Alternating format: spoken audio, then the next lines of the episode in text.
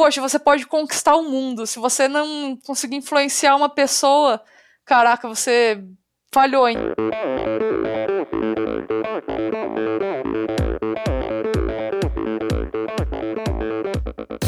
Olá pessoal, aqui é o Bernardinho. Olá amigos, eu sou a Fernanda Maciel. Aqui quem fala é o Tony Canaã. Olá, eu sou de Madruga. Eu sou Ana Polegatti. E aí galera, aqui é o Thiago Vinhal. E esse é o Podcast. Sou Michel Bogli e aqui no Endorfina Podcast você conhece as histórias e opiniões de triatletas, corredores, nadadores e ciclistas, profissionais e amadores. Descubra quem são e o que pensam os seres humanos que vivem o esporte e são movidos à endorfina.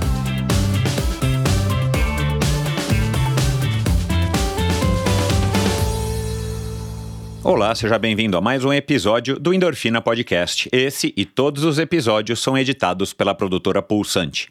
Começando agora mais um episódio do Endorfina Podcast, na, na conversa de hoje com essa moça muito interessante, uma moça muito legal, uma, uma excelente atleta, super talentosa, esforçada. Em cima desse talento, ela tem aí muito esforço, muito empenho, que é a Luísa Batista. Se você não está ligado nela, ela participou agora dos Jogos, agora, no meio do ano, né, dos Jogos Olímpicos de, de Tóquio, e no triatlon, é claro, e, e, é uma figura muito bacana, carismática, é uma moça... É, é uma moça espontânea, uma moça que, que enfim, é, conversar com ela foi um grande prazer. Eu, eu acho que ela tem essa simplicidade, né, de quem é do interior e ao mesmo tempo é, uma história muito bacana e autêntica, né? Que eu acho que é o que a gente procura mais hoje em dia é ouvir histórias de pessoas que são autênticas. E aqui no Endorfina estou tentando aí extrair o melhor aí dessa, fazendo uma raspa aí da nata da, das redes sociais e dos atletas e dos influenciadores e das, dos empresários que têm mensagens autênticas e a Luísa é uma dessas. Na nossa conversa, vocês vão, vão perceber nitidamente isso. A gente fala, claro, sobre os jogos, a gente fala sobre pandemia, a rede de apoio que ela formou ao redor dela. Isso é uma é um quase que um jargão hoje em dia entre os atletas. Aliás, a Luísa muito bem, muito bem articulada nesse sentido, né? Ela que representa aí diversas marcas e está aí construindo uma carreira bastante sólida com, com bastante apoio. Ela, ela já é bem versada nesse, nesses assuntos e aí, claro, ela fala aí dessa rede de apoio, é, profissionalismo, a perspectiva de futuro. A gente fala também sobre é, é, a relação dela né, com o Kali, que foi quem acabou ah, a descobrindo para o mundo aí do triatlon e, e, ela fala, ela conta uma história aí da poesia do Cali. A gente fala sobre a realidade do triatlon nacional, os sonhos, as oportunidades e uma série de outros assuntos que você vai curtir agora na, nas próximas horas aqui nesse episódio do Endorfina. Antes de começar o episódio, quero agradecer a todo mundo aí que tem acompanhado, seguido o Endorfina, seja através do meu perfil no Instagram, seja através do meu canal no YouTube ou através do meu site. No meu site você encontra todos os links para esses, esses, esses outros canais, o endorfinabr.com, inclusive você encontra aí links é, de, das redes sociais de cada um dos convidados, de assuntos que foram conversados em cada um dos episódios até hoje. Então, vai lá dar uma olhadinha lá no endorfinabr.com, o meu site. Você também pode ouvir todos os episódios lá, se você tiver num desktop, se você tiver num computador aí e, e para você for mais conveniente usar o computador para ouvir o Endorfina, você também ouve lá no player é, que tem dentro do site. E lá também você encontra maneiras de ajudar o Endorfina a apoiar esse projeto, fazendo uma contribuição voluntária e mensal. Você também encontra é, o formulário para você assinar a newsletter semanal do Endorfina. Toda sexta-feira eu envio um e-mail com algumas dicas, com alguns comentários, umas reflexões, inclusive a respeito dos convidados da semana. Então, vai lá agora, assine o Endorfina e, e já nessa sexta-feira você vai receber é, o, o, e-mail. E é isso, pessoal. É, se você ouve o, o Endorfina através do Spotify, se você ouve através do Google, através do Apple Podcasts. Clica lá agora no botão seguir e assinar, que aí automaticamente a cada novo episódio, todo episódio vai ao ar numa quinta-feira. Eventualmente surgem especiais, como houve agora aí no mês de setembro e outubro. Então, se você não, não, não segue, você vai ter que ir atrás desses episódios, né? Olhar no seu, no seu agregador, enfim, na ferramenta que você usa e vai procurar. Se não, se você assina ou segue, dependendo aí do, do, do aplicativo, é um, termo, um termo né, que se usa. Claro, você não paga um centavo.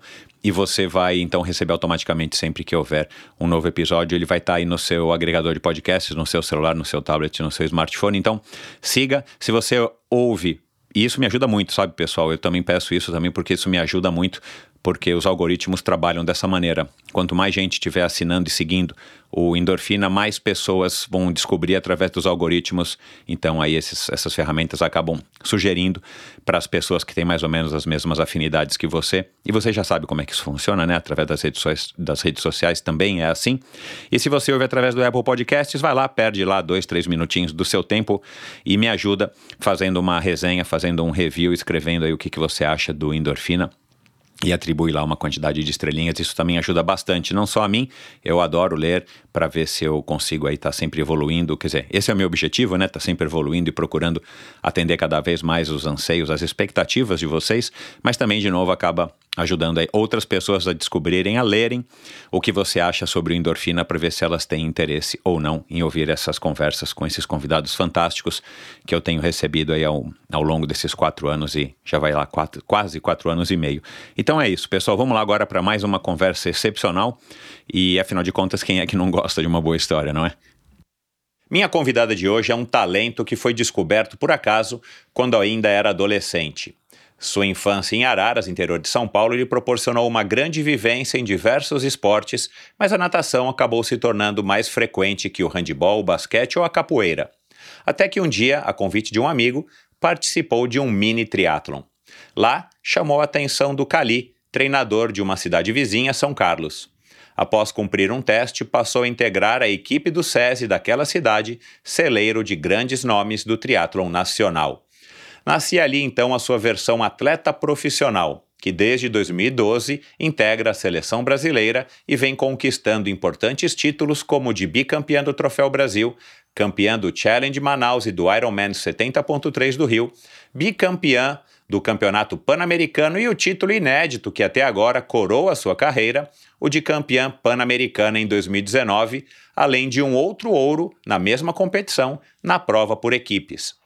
Estreou sua participação em Olimpíadas agora em Tóquio e já está a pleno vapor para chegar a Paris daqui a três anos, na melhor forma física da sua vida.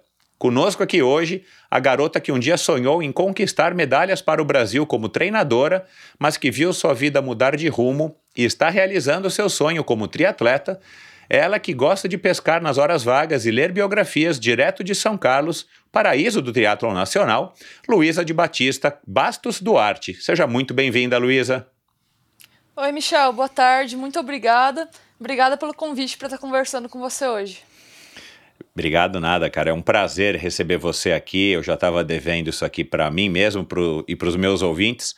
E você ter você aqui agora está sendo um, enfim, vai ser uma honra, né, conversar com você e esse esses contatos, esse contato que a gente teve até agora, é, nessas, sei lá, duas, três semanas que a gente está se falando, também foram, foram muito legais. E eu estou muito ansioso para essa conversa. Tô meio nervoso, Luísa. Ah, eu também. É, eu já até comentei nessa semana, mas você fez uma boa companhia aqui para mim durante a pandemia. Eu escutava endorfina praticamente todo ah, dia. Ah, que legal. Então é uma cara. honra enorme estar tá, tá participando aqui. Uau, que bom, cara. Que bom. Fico contente, fico contente. É, você tá bem? Tudo bem, tudo em ordem, Michel. Que bom. É, já se recuperou do, do fuso horário, é, essa experiência de Jogos Olímpicos, né, assim, no final, mas para o meio de uma, né, da pandemia, é, e, enfim, a, a, tua prova lá, a viagem, né, você é um país completamente diferente, acho que de tudo que a gente já viu em qualquer lugar, enfim, é, tem a questão da língua, dos hábitos e tudo mais, e, e uma Olimpíada que você não tem referência, né, porque você não participou de outra ainda, mas uma Olimpíada completamente atípica, né, de você não poder circular pela cidade e tudo mais. É, assim, foi um turbilhão, imagino, né, que deva ter sido um turbilhão de, de emoções para você, né? Como é que você tá agora, assim, mais já eh, na tua casinha em São Carlos, já faz aí alguns meses e tudo mais, como é que a ficha caiu, como é que você digeriu toda essa experiência, vamos dizer, desde o momento que a gente soube lá em março de 2020, de que estava começando uma pandemia e o mundo fechou, Aí essas coisas de vai ter Olimpíada, não vai, prova cancelada, como é que ficam os esportes, né? Até hoje, né? Agora aí que a gente está gravando aqui quase no comecinho de outubro. É, bom, acho que esse período todo realmente, né? Teve um turbilhão de emoções, né? A gente te, é, desde o início do período de classificação olímpica, acho que a gente foi muito certeiro em algumas provas. É, o Eduardo, que é meu treinador, ele traçou algumas provas que seriam provas chaves, provas alvos, e acho que eu consegui executar muito bem esses, essas, né? Então, em 2018 foram algumas Copas do Mundo, Campeonato Pan-Americano. Isso deu uma certa tranquilidade para 2019 a gente focar nos Jogos Pan-Americanos. E em 2019 eu praticamente já estava certa de que conseguiria vaga para Tóquio. Então, quando veio a pandemia, acho que esse turbilhão de emoções começou a aparecer com certeza, né? É, mas eu vi com bons olhos o adiamento dos Jogos Olímpicos. Eu acho que um ano a mais ia trazer uma boa experiência, uma boa bagagem para a gente. É, a gente que faz parte de uma equipe relativamente nova, né, de uma seleção brasileira relativamente nova. Uh, achei que chegaria bem em 2020. Uh, treinei muito bem durante a pandemia, porém eu tive alguns imprevistos aí nos últimos meses pré-Olimpíadas, né? E aí esse turbilhão de emoções acho que apareceu de vez, né? Eu tive um acidente bike, foi um, um pouquinho pouquinho grave e um mês depois eu tive uma fratura por estresse do outro lado do quadril. Então, tipo, uma compensação realmente por estar tá correndo torta. E aí eu acho que foi um momento que, tipo, que bateu um pouquinho dessa ansiedade, putz, e aí, vou chegar, não vou chegar nos jogos, eu tava com a vaga na mão, assim.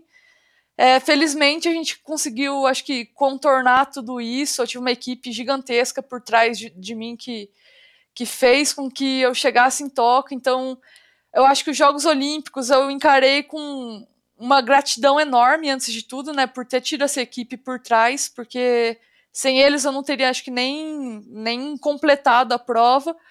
É, ao mesmo tempo, acho que eu me senti extremamente aliviada por finalmente ter acabado esse período aí desses dois, três meses que foram é, bem puxados. Uh, e o que eu mais senti, na verdade, quando terminou a prova, foi um negócio assim: quando vai ser a próxima? já estava ansiosa porque eu realmente quero chegar em Paris muito melhor do que eu cheguei em Tóquio. Eu acho que é, mais difícil do que foi esse período não vai ser. Eu acho que teve de tudo um pouco. Teve pandemia, teve a queda com a cirurgia, teve duas fraturas. Então é, vai ser muito mais fácil chegar em Paris do que foi chegar em Tóquio.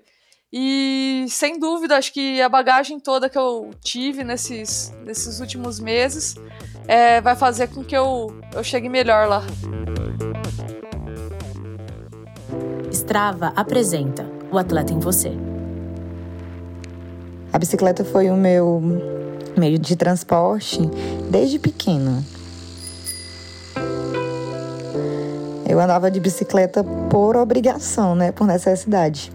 Quando foi em 2017, eu comecei a olhar para a bicicleta com outros olhos, né? Comecei é, a me interessar pelo ciclismo, né? Comecei a fazer meus primeiros KM, comecei a me desafiar. O Morro do Gritado era um sonho inalcançável na minha mente, porque é um, percurso que ele é só de ao todo ele dá 26 km, só que ele tem uma altimetria elevada, até para quem tem as duas pernas, né? Eu consegui realizar, alcançar essa meta. E para mim foi o divisor de águas, foi quando eu vi que eu tinha um potencial para ir mais longe. Foi, foi colocando mais metas, mais metas, mais metas, e graças a Deus até hoje eu estou conseguindo bater todas.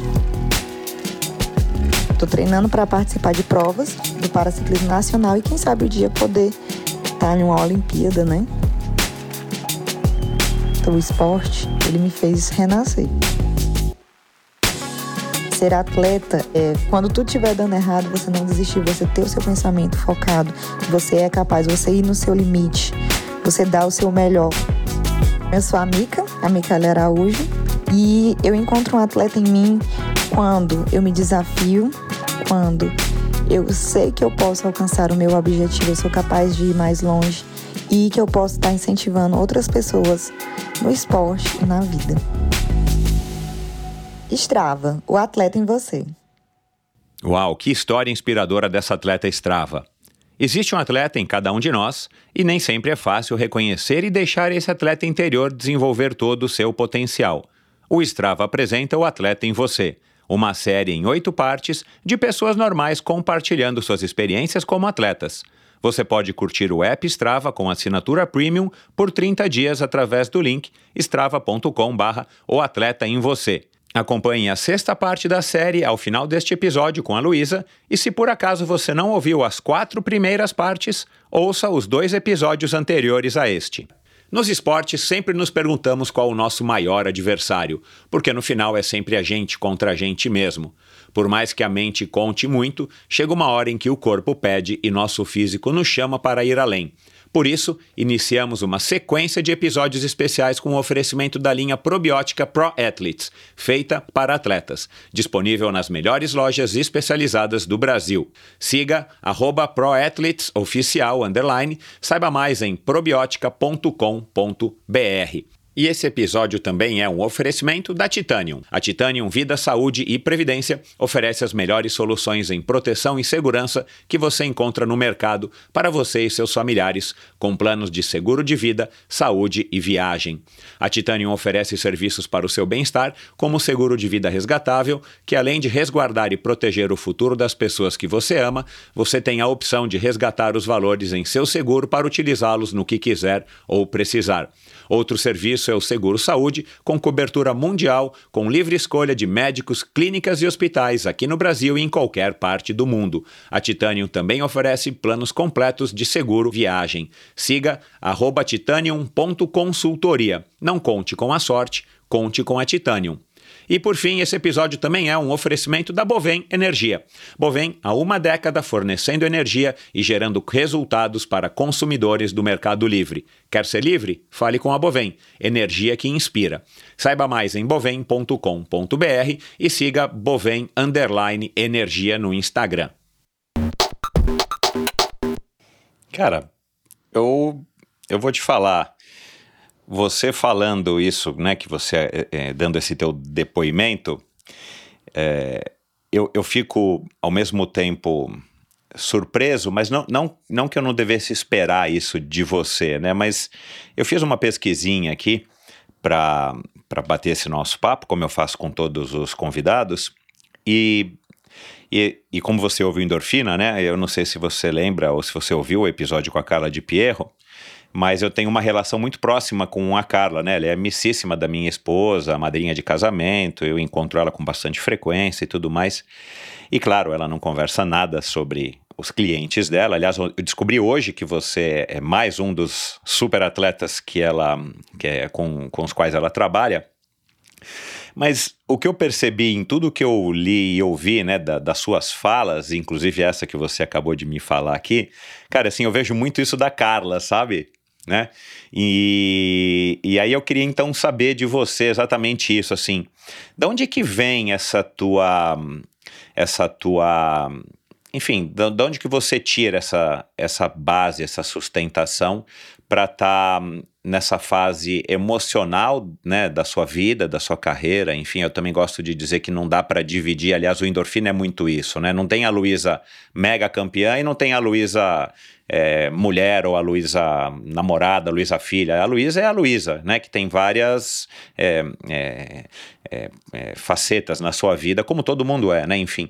Mas assim, da onde que você aprendeu isso? Foi, foi maturidade? Você está muitos anos com a Carla?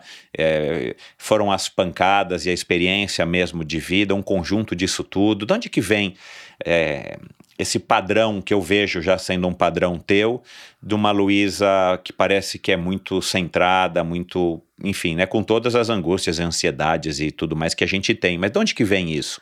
Uh, acho que é um pouquinho de tudo, Michel. É, a Carla, sem dúvida, faz, faz parte desse trabalho e é, eu costumo falar, né? Eu trabalho com ela desde 2016 e de 2016 até hoje eu vejo que tem, um, tem tido uma evolução constante ano a ano. É lógico, né? É parte do esporte, sempre tem seus altos e baixos. Talvez 2021, com essa situação da lesão, tenha sido um período de baixo, mas que a gente já recuperou e já está focando novamente. Então, é, o trabalho com a Carla é essencial para mim, acho que me ajudou muito uh, foi essencial nesse período aí é, pré-Jogos Olímpicos, né? Eu acho que mais do que recuperar a lesão, acho que controlar essa situação de ansiedade que tava bem, bem difícil, né? Porque foi uma situação inédita. Eu nunca tinha me lesionado em 10 anos de carreira. E acho que controlar a ansiedade foi um ponto fundamental. Então a Carla fez, fez parte desse time aí que de profissionais que realmente me ajudou e me botou na linha, vamos dizer assim, novamente, para eu poder chegar em Tóquio. É, juntamente com o Gustavo, que é o físio, juntamente com o Eduardo, que é o treinador, juntamente com diversos outros profissionais. Então, teve equipe com nutricionista, com médico, eles se reuniam, sei lá, semanalmente para discutir o caso e tentar dar um direcionamento melhor. Uh, mas acho que é isso, né? Acho que essa Luísa centrada, vamos dizer assim, que você, você citou, vem desse trabalho, sim, da Carla. Talvez venha um pouquinho da minha infância. Acho que eu sempre fui uma criança até meio que nerd na escola, né? Então eu chegava em casa, já ia direto fazer a lição de casa, porque eu sabia que depois que eu terminasse eu estava livre para ir no clube brincar e treinar. Então é, eu sempre fui bem regradinha, assim. E isso eu acho que eu trago hoje para o esporte, nessa né? disciplina, esse dia a dia. É, eu consigo seguir é, realmente bastante, assim, por conta, acho que dessa base, vamos dizer assim, que eu tenho desde a minha infância. Uhum. É, vo você sabe quem, quem é o Alexandre Manzan? Sei, sei sim. É, é que bom, né? É, desculpa eu perguntar, mas às vezes você não sabe, enfim. E, e eu arrisco dizer, é, não só pela minha experiência pessoal, mas aqui através do endorfina, que o Manzan, se ele não for o único, ele é. Deve ter mais uma ou duas pessoas que eu não me recordo, mas é, no triatlon, certeza que ele foi o único que já passou por aqui, já passaram muitas pessoas, que era um, um bad boy, um menino sem disciplina, que não queria saber nada com nada e era um talento puro e um, enfim, era um, um enfim, foi um dos melhores, ao lado do Leandro, né, os, até hoje, talvez em termos de títulos, os melhores triatletas que o Brasil já teve nas distâncias mais curtas. É, eu acho, eu, te, eu tenho uma teoria de que eu acho assim, é, o triatlon ele se encaixa muito bem na vida das pessoas que têm esse perfil que você tem, né? É, que pode ser um meio nerd e tal, mas assim, que gostam dessa disciplina, que tem responsabilidade para fazer as suas tarefas quando criança, suas obrigações, enfim, para poder depois sim fazer o que quer que seja, né? Então eu acho que é, eu brinquei que você foi descoberta, né? Um talento que foi descoberto na adolescência, mas. É, e eu sei que você não é uma menina muito talentosa pelo que você falou, você é mais esforçada do que talentosa, né? E já disse isso aqui lá no episódio 2, o Armando Barcelos, né? Que foi também um, um excelente triatleta, inclusive olímpico, e que disse que talento não tinha nada, mas ele tinha muita força de vontade. O Avancini já falou isso aqui. Então também isso não é uma coisa inédita, mas eu acho que o que, o que é um privilégio de pessoas como você é isso, é você ter sido criada de uma maneira, e, e, nem somente a criação, mas você talvez nasceu com esse chip de ser responsável desde muito cedo e, e, e dedicada a cumprir, nem que seja mínimas tarefas, para você poder sim aí depois ter o, o seu prazer ou os, né, o seu momento de indulgência, o que quer que seja. E o teatro eu acho que casa muito na vida dessas pessoas, né? É difícil a gente ver uma pessoa como o Manzan que dizia aqui que né, não queria saber nada com nada, na véspera de um campeonato mundial saía para ir dançar à noite, na sei lá onde, em Tóquio, acho que ele relatou alguma coisa assim, que até o Marcos Paulo depois confirmou. E no, no dia seguinte, meu, mesmo tendo dormido pouco ou nada, o cara ia lá e detonava a concorrência, né? Imagina se ele tivesse tido é, é, disciplina e tal, quer dizer, pelo menos do ponto de vista fisiológico, ele teria mais chances de ter desempenho melhor. Mas enfim. É, é muito interessante isso e, e teus pais, por exemplo, ou mesmo o Guilherme, né, que te pegou aí desde do comecinho da tua carreira, você me falou, né, vocês estão juntos desde 2012, é, já vai fazer aí 10 anos, ele percebe que você também, através é, da tua vivência esportiva, você está mais madura, podemos dizer, né? Claro que você ia amadurecer não é à toa porque a gente vai passando os anos, mas que você, pelo menos nesses últimos anos, você está mais menos ansiosa, mais tranquila. É, a, até a tua abordagem com relação ao adiamento dos jogos, eu, eu ouvi você dizendo assim, tipo, ah, eu não controlo, né? Então, assim, até foi bom, porque pelo menos a gente teve mais tempo para se preparar. Quer dizer, o Avancini também chegou a falar alguma coisa nesse sentido aqui quando eu gravei com ele né, no ano passado. É, eu acho muito maduro, né? E, e, eu vejo pessoas que já passaram por aqui que não têm essa maturidade, é, pelo menos não tão escancarada dessa maneira. É, bom, eu acho que realmente eu acho que eu sou a pessoa mais dedicada, né? Não tanto talento. Eu até brinco, né? Eu tenho a mão e o pé pequeno, cara. Não, não sei como eu nado. Eu giro o braço que nem um ventilador para nadar rápido.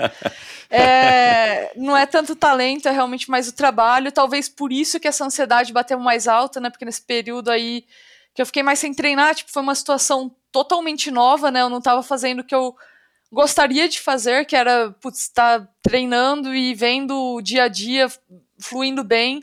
Então acho que talvez por isso que a ansiedade elevou bastante.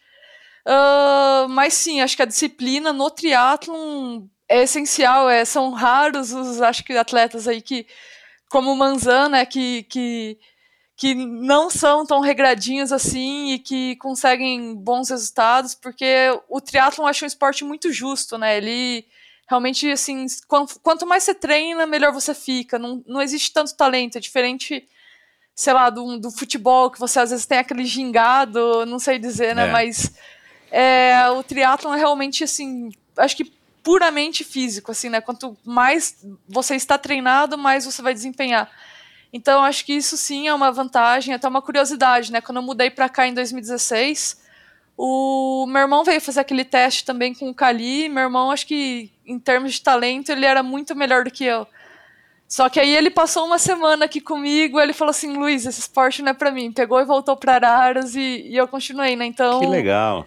É, porque realmente você tem que ter, acho que essa, isso em você, entendeu? Essa disciplina de você conseguir se regrar e conseguir, não apenas com o treino, mas com relação a, ao descanso, alimentação. Acho que eu sou uma pessoa que sempre seguiu 100% isso, entendeu? Sempre realmente dediquei minha vida ao esporte.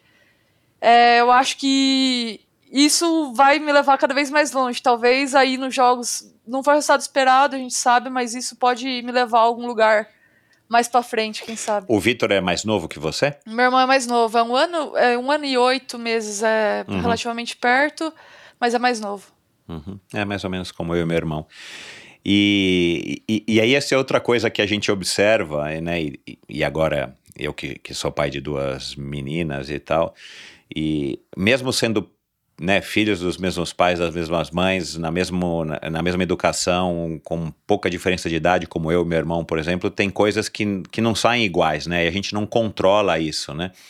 É, enfim, como as coisas são curiosas nesse sentido é, e, e muitas vezes são frustrações dos pais, isso um dia você vai entender quem sabe em breve, né? Não sei quais são seus planos, mas enfim. É, Durante a pandemia, tipo, você pode falar assim, tipo, você dobrou o número de sessões com a Carla, é que você faz num determinado período, ou deu para, deu para, enfim, também através das sessões do acompanhamento não não aumentar tanto a frequência? É, não, durante a pandemia acho que eu consegui me manter bem, na verdade, né? É, foi o que eu falei, eu vi realmente o adiamento dos jogos como um alívio, não como algo tão ruim assim. Eu falei, putz, ainda bem que foi adiado, né? Se fosse cancelado, acho que aí Cara, sim. Eu achei é, fenomenal é, essa tua colocação. É, aí sim, acho que eu teria realmente sofrido bastante. Então eu falei assim, não, foi só adiado, né? É, ainda bem que foi só adiado, vamos treinar e o foco voltou a ser no dia a dia.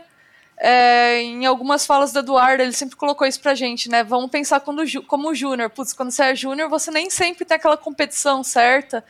É, você não tem, às vezes, o apoio para todas as provas, então é uma prova ou outra que são definidas, e às vezes você treina períodos e períodos e só compete depois de meses, né? Então, o Eduardo falou assim: não, vamos pensar como júnior, vamos focar no dia a dia, no treino. É, vamos focar em deixar a planilha verdinha, e eu acho que foi isso, né? A gente conseguiu se manter muito bem, treinando, tre bem focado. Mas sim, eu já dei um trabalhinho para Carla, acho que nesse. Foi que eu falei nessa parte da, da lesão, acho que aí sim, realmente o trabalho dela foi de suma importância, né? Porque aí sim a ansiedade falou mais alto e a gente teve que controlar um pouquinho isso.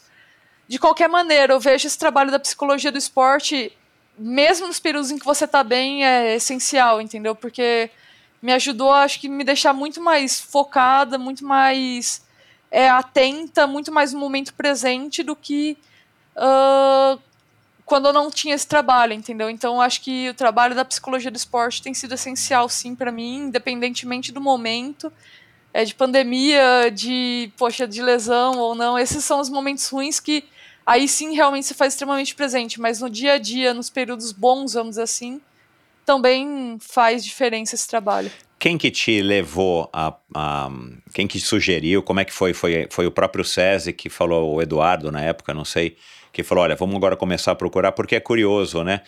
É, eu gravei agora no. Quer dizer, o episódio foi ao ar no, no meio de setembro com a Pamela. Pamela de Oliveira, e ela, e ela disse que até há pouco tempo ela tinha sim um acompanhamento psicológico, até depois do Rio, né? Inclusive ela que ficou seis anos morando em Portugal e tudo mais, ela tinha um acompanhamento psicológico, mas era muito naquela questão mesmo da Pamela atleta, né? Como é que você faz para no dia da prova você ir lá e, e, e, enfim, tá bem e se ativar? Ela usou uns termos aí que eu, eu não conhecia. Um, mas o lado pessoal, que é claro, completamente ligado ao lado, é, é, enfim, atleta da pessoa, ela disse que não tinha isso, né? E, e não é à toa que ela disse que, que viveu aí algumas barras, é, algumas situações ruins por conta disso. E aí sim, acho que faz dois anos, ela começou a, a ter um acompanhamento psicológico. É, é, sabe, talvez mais como o seu, por exemplo, né, ou como eu entendo que a Carla faça, né, nunca fiz uma sessão com ela, mas é, e, eu, eu achei curioso porque eu acho que ela talvez tenha demorado, né? Eu acho que ela citou isso. Tipo, pena que ela não teve esse acompanhamento antes para manter ela mais centrada e mais equilibrada para poder desempenhar melhor o seu papel durante as provas. É, da onde que veio o seu, assim, essa oportunidade ou essa, esse chamamento de falar, puxa, eu preciso ter um acompanhamento psicológico? Uhum. É, bom, o Gui falava para mim, né? Acho que já tem bastante tempo que poderia vir ajudar. É, mas em 2016 foi realmente o Eduardo, né? Que, que fez o meio de campo com a Carla, que me apresentou, falou assim: Ó, oh, Luísa, conversei com ela, é, vamos, vamos iniciar esse trabalho. E a gente iniciou, se eu não me engano, foi bem próximo do Ironman 70.3 do Rio, assim, uma semana depois, algo assim. E a gente sempre trabalhou muito esse lado do esporte, né? É, até agora, recentemente, após os Jogos de Tóquio, a gente começou a focar um pouquinho no lado pessoal também. A gente acha que pode desenvolver um pouquinho isso. É, eu sou uma menina extremamente tímida, Michel, então. Então, tá gravando esse podcast hoje, é tipo, já uma é vitória. Um, hoje, é, uma vitória. Acho que a Carla vai ficar orgulhosa quando eu contar para ela. Então, uma das coisas que a gente está tentando treinar é essa comunicação em tentar me comunicar melhor para que eu consiga, às vezes, até expressar um pouquinho melhor pro Eduardo o que, que eu tô sentindo, o que, que eu tô vendo. Fundamental, é. Uh, ah, para que. Me, acho que se melhorar essa comunicação de uma maneira geral é, com o meu treinador, com a minha equipe, poxa, eu acho que eu posso colher frutos bons dentro do esporte. Então agora a gente está sim trabalhando um pouco mais esse lado pessoal, ainda mais porque não tem competições, né? Tão, tão à, é, à vista agora, acho que vai demorar um pouquinho. Então, nesse momento, é o momento que eu estou trabalhando mais o lado Luísa Pessoa. E é como você falou lá no início do, do podcast, né? A gente é um ser só. É, poxa, a Luísa atleta reflete então. aquilo que a Luísa filha, a Luísa namorada, a Luísa uh, estudante, profissional de educação física tá, tá sentindo. Então, é, a gente é um, uma coisa só, né? Então, acho que melhorar esse lado pessoal com certeza vai, vai agregar bastante aí pro esporte. Uhum. Pode contar aqui para mim e para quem está ouvindo. Você fez o teste lá no, no SESI São Carlos, na época com o Cali, passou e passou a integrar a equipe do. Né, você fez bem o teste e passou a integrar a equipe do SESI. Aí você disse que a partir daí então você já era uma triatleta profissional. Claro, você estudava, né? Acho que isso era também uma pré-condição, né? Se você não estudasse, não tinha é, futuro lá no SESI. É, mas profissional em que sentido? Em, em, nível de dedicação? Você já ganhava algum tipo de ajuda de custo, alguma coisa?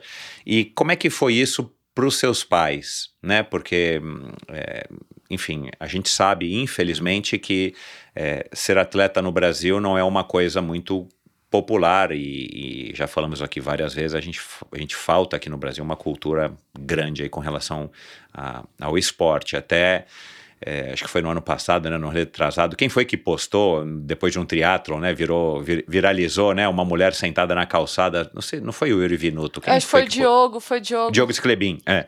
Isso. Ele postou e a mulher falou, ah, você não trabalha não? Porra, o cara tinha acabado de fazer uma prova, né, o ganha-pão dele.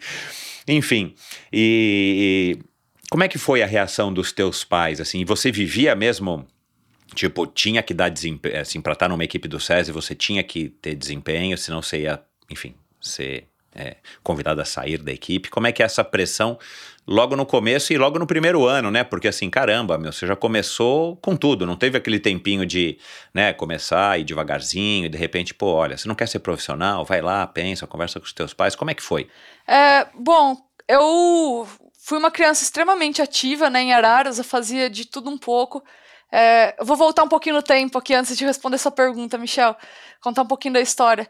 Mas eu fazia de tudo um pouco e eu fazia natação, que levava um pouquinho mais a sério, e também jogava tênis lá no clube que eu, que eu participava das atividades. E aí tinha um atleta amador de triatlon, Marcelo, ele me viu jogando tênis, eu nadava com a filha dele, ele falou assim, opa, essa menina aí pode, pode ir pro triatlon, né? Ela corre direitinho, uh, também nada certinho, me emprestou a bike eu fiz minha primeira provinha, uma Copa do Interior. E aí, de cara, peguei gosto pela, pela modalidade, né? Acho que me apaixonei de cara pelo triatlon. Foi bem sofrido, na verdade. Eu corri, era um mini triatlon, uns dois quilômetros eu fiz até meio que correndo, andando, não, porque eu não tinha bagagem de corrida nenhuma. Mas eu gostei bastante. E aí, nesse meio tempo, eu conheci o Cali. É, o Cali, ele pediu para eu vir fazer um teste aqui em São Carlos. Uh, a gente chegou até bem cedo, assim, aqui o pessoal da equipe ia fazer um treino de natação e depois ia participar de um biatlon, né? Era 200, 300 metros de natação e um quilômetro na própria pista de, de atletismo que tem aqui na escola do SESI. E aí eu participei desse treino de natação, fiz o biatlon e logo em seguida o Cali, isso foi em 2010, me convidou para estar tá indo conversar com ele na casa dele, com eu, meus pais, meu irmão, para ele me explicar e realmente fazer o convite formal para estar tá integrando a equipe, né? É, e nesse, nesse bate-papo, assim, na casa dele, ele já deixou meio que bem claro, assim, ó, a Luísa vai ser uma atleta profissional, o Cali via isso, entendeu? Que legal. Uh, eu lembro até uma expressão, ele falou assim, ó, daqui dois anos ela vai estar tá ganhando muito dinheiro com isso, vai estar tá sobrevivendo do esporte. Então ele sabia que, que no início teria essa dificuldade, um pouquinho financeira, que talvez ainda precisasse da ajuda dos meus pais, mas realmente, é, é eu vim para cá, aqui para São Carlos, em três meses ele me arranjou uma bolsa, auxílio, que ajudava a custear alguns dos gastos, né? É, eu tive um apoio tremendo dos meus pais aqui nos primeiros anos. O SESI financiava todas as competições, então a primeira competição internacional que eu participei foi um campeonato pan-americano em Edmonton, no Canadá. Além de mim, o SESI levou outros quatro júniores, né, que era a Fabi, o Yuri, o Ed e o Guto. Então, eles começaram a oportunizar as competições internacionais pra gente. A gente era oportunizado em Copa Brasil, então a gente fazia prova em tudo quanto é canto. Viajei de avião primeira vez, assim, putz, foi muito bacana. Pra fora do país, primeira vez, pra de avião, país, tudo, é. tudo, tudo. Saiu de casa, né? Foi morar no SESI, enfim. No SESI, exatamente. No ano seguinte, o Cali conseguiu aumentar um pouquinho essa bolsa, eu já praticamente já custeava todos os custos básicos, né, vamos dizer assim, com o esporte. Uh, falando aqui um pouquinho dos meus pais, né, é, minha mãe, quando eu recebi o, o convite, eu recebi em 2010, me mudei para 2011, mas eu acho que foi um choque para ela, né, porque ela realmente não esperava que, que a filha fosse mudar relativamente nova para outra cidade, morar sozinha é, em outra cidade. É, mas eu lembro muito bem de eu conversando com ela um dia e ela assim, ai, não sei. Eu falei assim, mãe, se eu não for, você vai estragar meu sonho, porque, caraca, eu vi no esporte, no, no uma oportunidade de atingir um sonho de criança, que era estar nos Jogos Olímpicos. E o Cali, ele desde sempre ele deixou muito claro isso, que eu poderia chegar lá. Então eu já, mesmo quando eu vim novinha, eu já me via como uma atleta profissional, já seguia essa rotina. Uhum. É, eu passei a estudar à noite, né? Então eu, o dia ficava aí, vamos dizer, livre para os treinos, eu estudava à noite. Uh, o SESI é, realmente foi extremamente responsável por essa minha formação até hoje, né? Então eles deram todo o suporte que eu precisava quando, quando eu iniciei. E sim, eu me vi como atleta profissional desde o início. Então, talvez não custeasse tudo, mas. Uhum Uh, grande parte dos gastos, sim. Acho que era bem novinha na época, né? Então, é, com o tempo, eu vi que, que realmente o triatlon se tornaria minha profissão. Uhum. Eu quero falar de grana com você mais mais para frente, daqui a pouco a gente fala, uhum. mas só me adianta uma coisa, depois de três anos estava ganhando um monte de dinheiro, é? Ah, um monte não ainda, mas já. Aí você já deu tava, essa cadeira aí que... pro Guilherme, essa cadeira aí caríssima que você tá sentada, de gamer. Uh, é, não, um monte não, mas é, poxa, acho que uma criança. Não era uma criança, né? Mas um adolescente, sim, acho que. É, acho que eu tava muito bem amparado, assim. Uhum. Legal. Mas eu quero falar de grana daqui a pouco, a gente volta aí nesse uhum. assunto. E o que que, o que que você viu no triatlon, no triatlon em si, na atividade, a hora que você recebeu. É, é legal esse processo de sentar e o cara chegar, né? E, porque também é uma responsabilidade muito grande, né, para o pro Cali, para quem quer que seja, chegar para os pais, pegar uma criança, né, uma menina ainda, uma pré-adolescente, adolescente, recém-chegada na adolescência, e falar: olha, eu vou levá-la para São Carlos, é, pode deixar que eu me responsabilizo por ela, ainda vou torná-la uma campeã. Né? Claro que né, existem os CIS no meio do caminho, não é tão fácil assim, mas é uma grande responsabilidade. Agora, o que, que você viu no triatlon? Foi mais uma foi mais uma, uma possibilidade de estar tá realizando o seu sonho, vamos dizer assim, um, uma ferramenta, um instrumento e aí poderia ter sido a natação, handebol, voleibol, qualquer um que fosse, ou o triatlon pelo fato da combinação das três modalidades, por esse sofrimento que dá, principalmente no primeiro contato, é quase que sempre, aqui também eu pergunto para os convidados, a primeira participação no triatlon é sempre meio que um susto, né, dá, uns, dá um negócio assim, né, você fala, meu, como é que eu consegui fazer isso? Só que todo mundo fazendo, né, tá todo mundo fazendo, então você faz também. Mas foi mais uma uma coisa que o triatlon te despertou ou você já estava com essa visão de futuro e claro, né, pelo papo do, do, do Cali, no, no bom sentido, puxa cara, é uma oportunidade que eu tenho de realizar meu sonho de chegar nos Jogos Olímpicos e trazer medalhas para o Brasil. É, não, eu acho que eu encarei o triatlon realmente mais como uma oportunidade, né, então... Uh, não só o Cali, eu lembro do Marcelo em Araras, né? Ele sempre deixou muito claro isso. Falou assim: não, Luísa, vamos, dá para você é, atingir os sonhos, dá para você fazer o triatlo muito melhor do que você faz a natação ou qualquer outra das modalidades. E eu lembro que eu sempre quis isso, né? Eu sempre quis os Jogos Olímpicos. Uh, é lógico, eu sabia que eu não tinha, vamos dizer, o talento para nadar, não tinha o talento para o tênis, não tinha para o hand, não tinha. Uh, chegou uma hora que eu falei assim: não, então eu vou estudar, vou me tornar profissional em educação física é, vou ser técnica, mas eu queria estar tá lá de alguma forma, entendeu? Eu queria estar tá lá nos Jogos Olímpicos. E no triatlon eu vi essa oportunidade, né? Então eu falei assim, não, aqui eu posso, posso me destacar. E a verdade é que eu nem sabia muito bem o que era o triatlon quando eu me mudei, né? Porque o que eu tinha de contato com a modalidade era a Copa do Interior que eu tinha participado, que era um, uhum. um mini triatlon, né? Uh, e eu lembro de, de, assistir o Mundialito de Fast Triathlon, que se passava na TV, então é, eu lembro que até em 2010 a Pamela, acho que ela foi super bem lá. Não, não lembro se ela chegou a vencer, mas lembro que ela foi super bem, se destacou.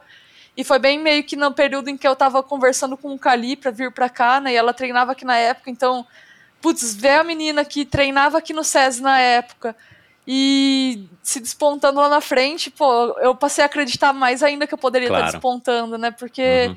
eu tava indo pro mesmo local que ela estava.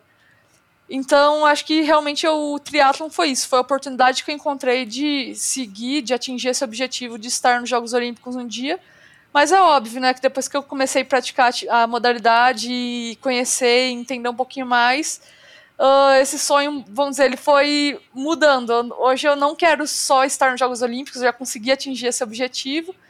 Mas, puxa, hoje eu sou apaixonada pelo triatlon e eu quero tá andando lá no top 10 de WTS um dia, poxa, eu quero vencer um World Cup um dia. É, o sonho foi mudando, né? Depois que eu praticamente claro. conheci a modalidade. É, mas sim, é, foi uma oportunidade que eu acho que eu agarrei aí com, com, com tudo que eu podia, né? E, e vim atrás disso.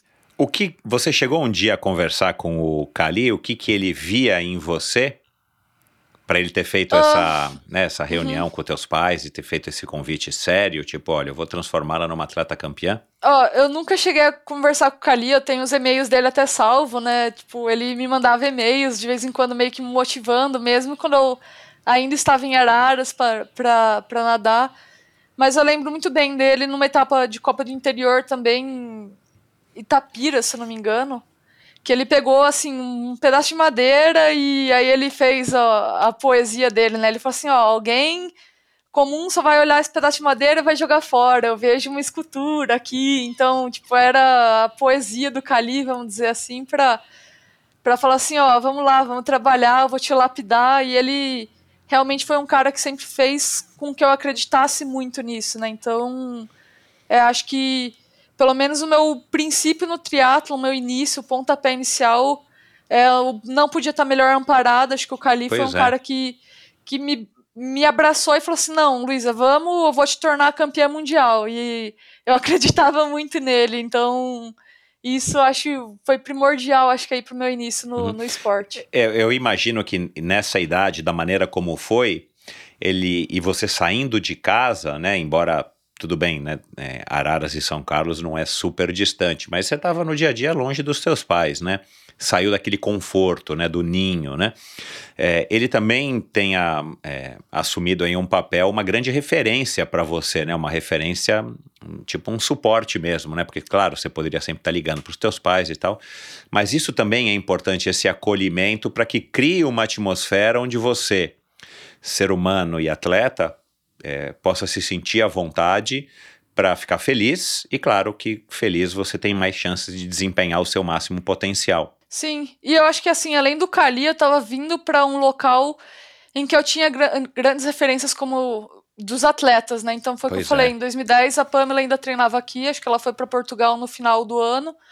É, poxa, quando eu vim para cá já tinha o Reinaldo, a equipe de júniores aqui era muito forte na época, então eu pude crescer com, com esses meninos aí que, que também estavam em desenvolvimento, assim como eu, então acho que eu, eu vim para o local certo com as pessoas certas, isso foi, foi essencial aí no meu início de carreira. Bacana. É, você, eu, eu já ouvi você dizendo também da, da relação que você tem com a, o pessoal da seleção brasileira, né? A, a, Vitória, a Jennifer, não só as meninas, o Manuel, o Yuri, enfim, acho que o Miguel também. É, isso é bacana porque eu, eu, entendo que isso faz parte também do, enfim, é a sua vida, né? É, é com quem você passa mu muitas semanas por ano, são pessoas que estão fazendo a mesma coisa que você, que vocês têm os mesmos interesses, vai, mais ou menos a mesma faixa etária. Isso, isso é importante de fato para que você se sinta à vontade com essas pessoas, como vocês ficaram agora, né, antes de Tóquio, em Portugal, fazendo lá um camp e tudo mais, para que você se sinta, enfim, em casa, onde quer que você esteja, porque você tem pelo menos as companhias legais para você é, é, não somente ficar ao longo do dia, mas para treinar e te puxar e, e te dar exemplo, te dar força te dar, né? É assim que funciona com você? Não, com certeza. Uh, putz, acho que a seleção hoje a gente está com uma geração bem bacana, né? É, com atletas que acho que não podia pedir atletas melhores. Uh, um puxa o outro sempre, né? Então, por exemplo, nesse último camp a Jennifer foi junto ela me puxava lá nos treinos de natação. É, eu infelizmente tinha tido a lesão, não estava correndo, mas enquanto ainda estava correndo, a gente também trocava aí um pouquinho é, na corrida. E eu acho que essa troca é bem importante assim, para o crescimento do triatlon como um todo, né? E sem dúvida, quando um atleta se destaca, poxa, todo mundo acaba indo junto. Então, falando um negócio legal aqui dos Jogos Pan-Americanos, poxa, eu ganhei, a vitória foi prata. Putz, uma dobradinha pro Brasil a conquista fica muito maior, entendeu? O peso disso é muito maior para o esporte, é muito melhor, repercutiu bastante na época. Eu lembro que pô, a gente colocou o, o triatlo no Jornal Nacional, né? Não é todo então, dia que, meu, que isso então... acontece. Então, é, isso é, é importantíssimo para o triatlo. Acho que ter uma geração que cresça junto, que trabalhe junto, é essencial. Você, em 2016, você correu duas provas de, de, de meia distância, né? Não sei, uhum. os, o meio Ironman e o Challenge, né? Que tem a distância aí de, do 70.3. Isso foi, foi planejado, com certeza, mas isso era uma espécie de avaliação ou tipo assim, deixa eu pôr o pezinho um pouco aqui para ver, já que você também diz que você aprendeu a curtir as distâncias longas e que você tem esse sonho de, é, depois de Paris, daqui a três anos, você é, começar a se dedicar então às provas longas, que é o que a Pamela acabou de decidir no ano passado, no ano retrasado, né?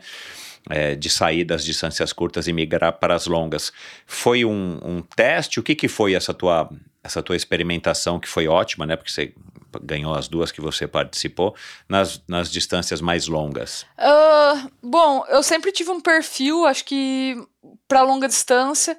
É, até nos treinos, né? Quando eu vou fazer, saio para fazer uma rodagem longa, por exemplo, eu consigo rodar 4 por quilômetro aí, quanto o Eduardo pedir. Uhum. É, enquanto ele fala assim, Luiz, eu quero que você faça um tiro a 3,10, eu já falo, opa, esse aí é sofrido.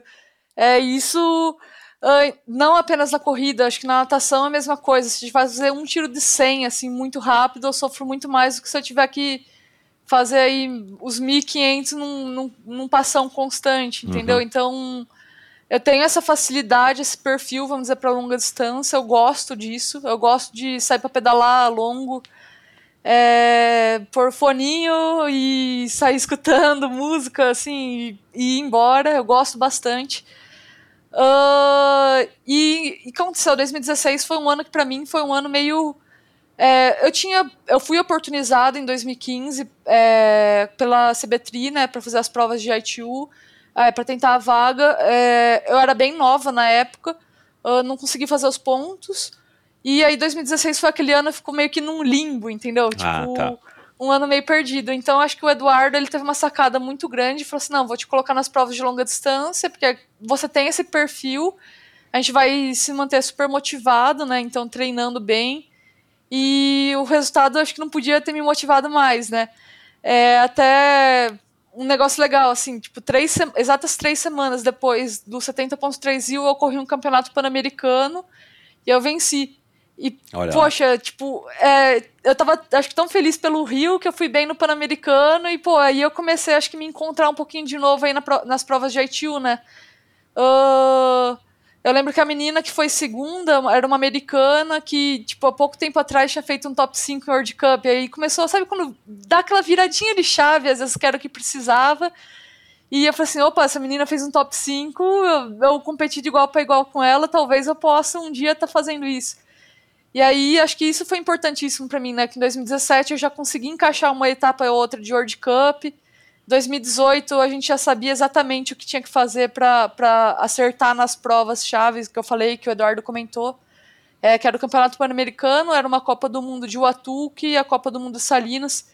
Então, poxa, acho que foi importantíssimo estar feliz, né, vencendo as provas de longa distância, é, estar feliz fazendo triatlon, seja qual fosse a vertente, para que eu pudesse ter um resultado positivo em, em, Buenos Aires, que foi nesse campeonato pan-americano, e pudesse dar continuidade, né? Que foi o que eu falei, de 2016 até 2020, acho que eu vinha numa crescente, numa constante aí legal. Lógico, tem sempre seus altos e baixos, uh, mas sempre melhorando ano a ano. Isso acho que a prova de longa distância ajudou um pouquinho naquela época, nesse período de limbo, vamos dizer assim. Uhum.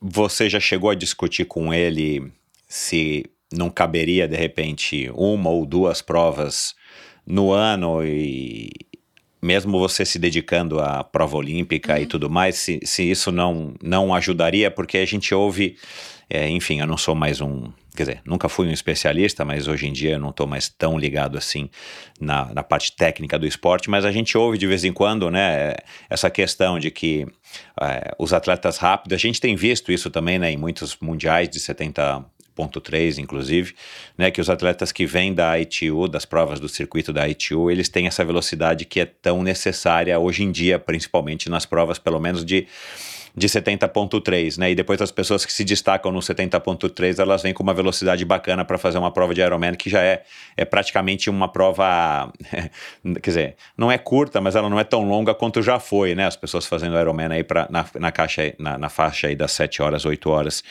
Enfim, não, não, não é uma coisa que vocês chegaram a discutir ou ele logo falou, não, vamos nos dedicar ao, enfim, ao, ao, vamos fazer o arroz com feijão para depois sim você migrar? É, bom, a gente na verdade está pensando sim fazer alguma prova de longa distância. É, acredito que no início do ano que vem, né? Porque uhum. esse ano ainda é, é, a gente tá não tem nada previsto mais no Brasil, é.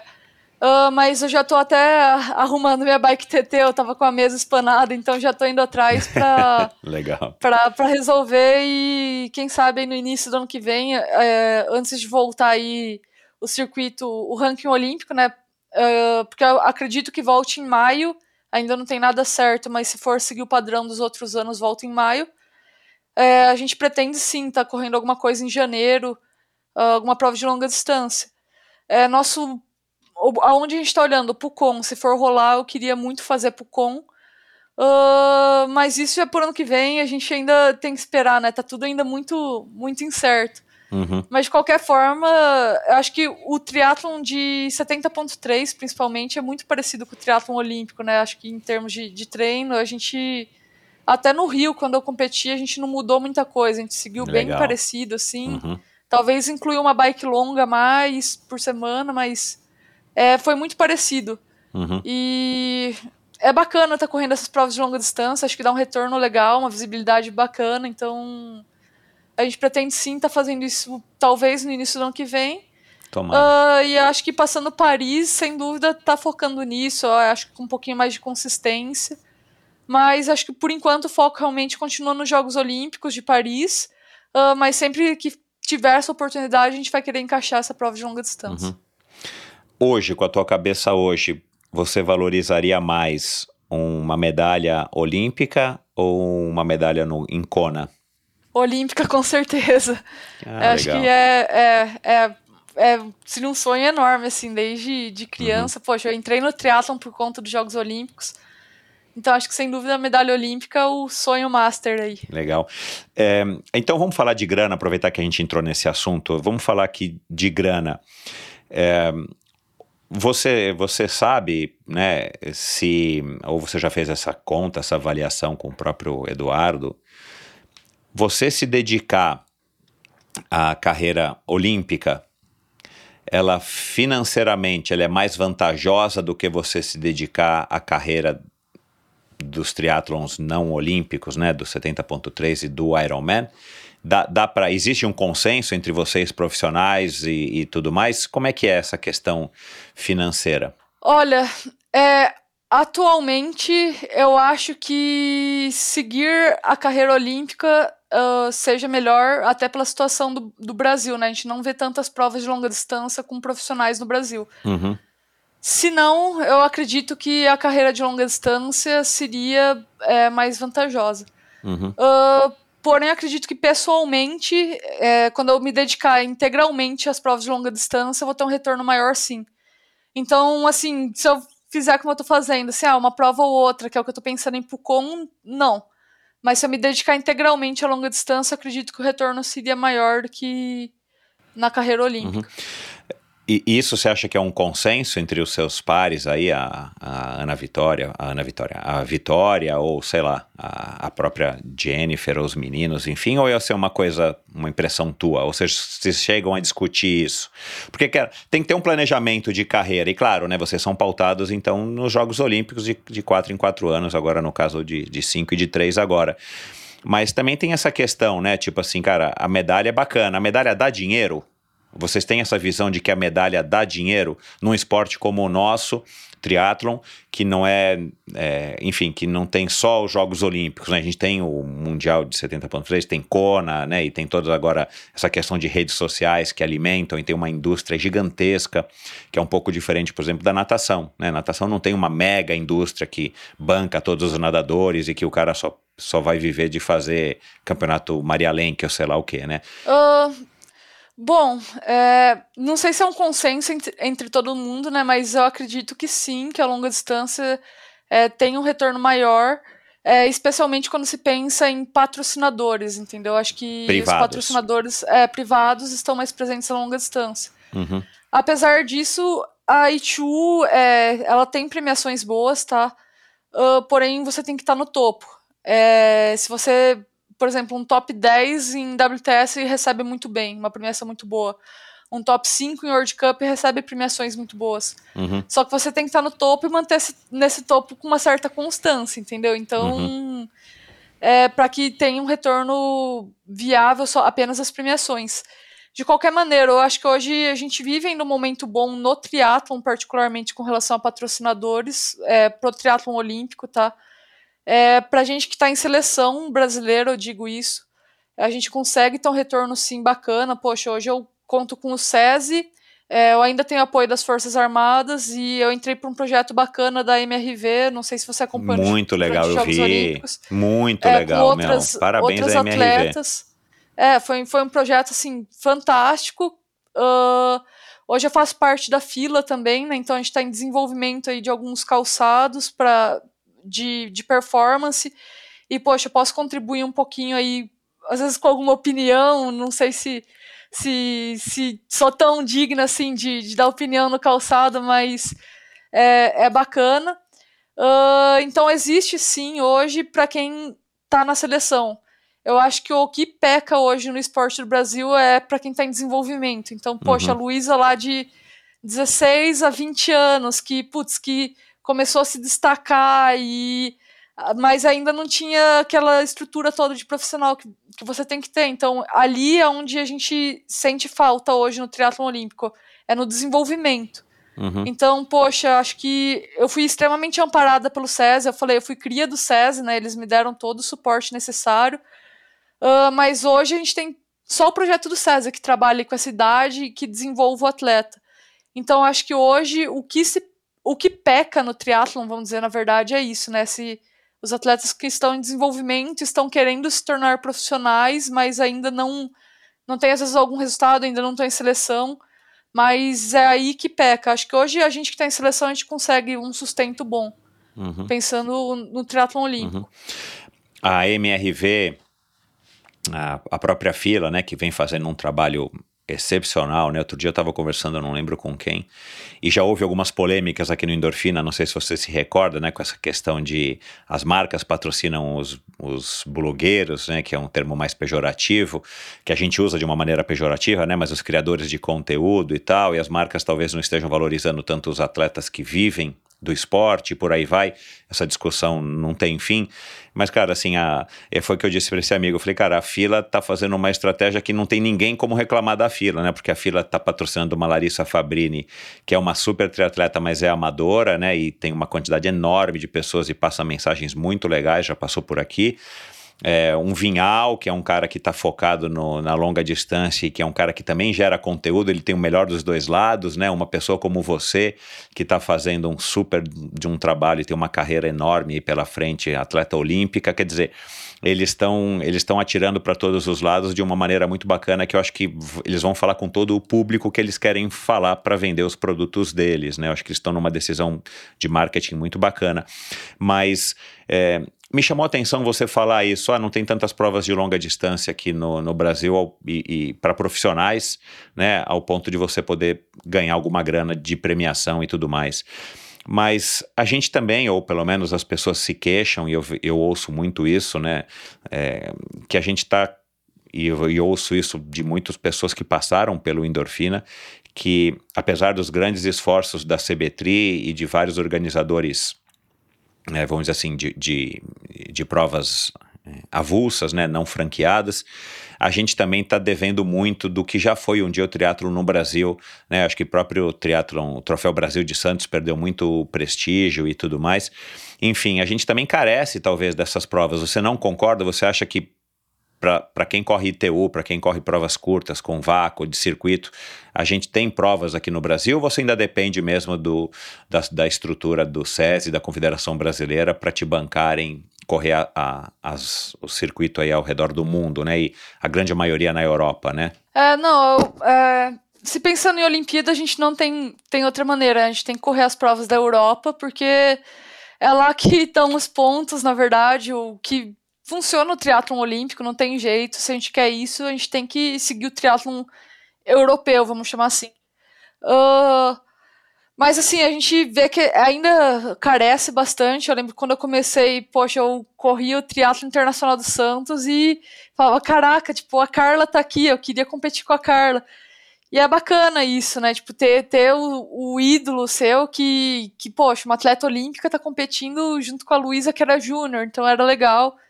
É, quando eu tô aqui no Brasil, eu tento fazer parte dessas provas, né? Então, por exemplo, vai ter um GP sprint aqui na próxima semana, né? Dia, é. dia 25, a gente tá gravando agora dia 18. Uh, ah, poxa, o, o, Juliano, que é o técnico na molecada, falou comigo, falou assim, ó, oh, Luísa, vou te inscrever na sprint, tudo bem? Eu falei assim, não, beleza, então, poxa, é legal tá, tá tendo essa competição, por mais que seja só a Luísa e, tipo, um monte de júnior, é legal porque, poxa, você é, você é referência para essa molecada, né? Então, é, acho que isso é parte até do meu trabalho hoje, tá fazendo essas provas para que talvez tem pouquíssima gente, mas que tentar manter essa molecada motivada, eu acho que isso é parte do meu trabalho também.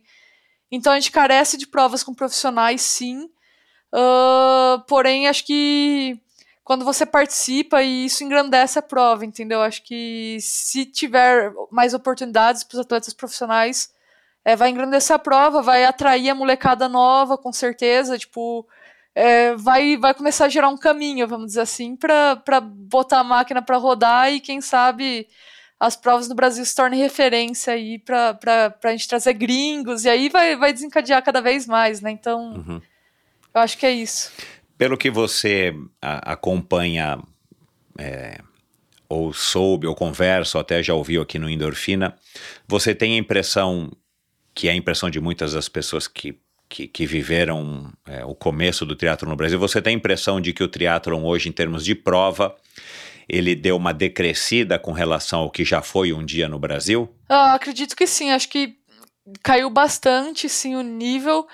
É, não digo o número de participantes, o número de participantes é, poxa, o triatlon acho que está em alta, né? A gente vê cada vez mais atletas participando, mas a gente vê que, a, foi o que eu falei, a base, né? Então é difícil, porque são inscrições caras, então, poxa, como que uma, uma pessoa de 16, 18 anos vai pagar sei lá, 400 reais para fazer um sprint triatlo, entendeu? Então a gente carece dessas, é, dessas de algum programa, algum auxílio para que a molecada da base venha, para que a molecada mais nova participe e aí a gente começa a aumentar o número de, de participantes da base para que a gente tire, extraia alguém, né? Então acho que apesar do número de praticantes aumentar, a gente perdeu um pouquinho em termos de qualidade, né? Então acho que até a falta de atletas profissionais na prova pode causar isso. Acho que ter essas referências participando aqui no Brasil é, faz com que diminua um pouquinho, mas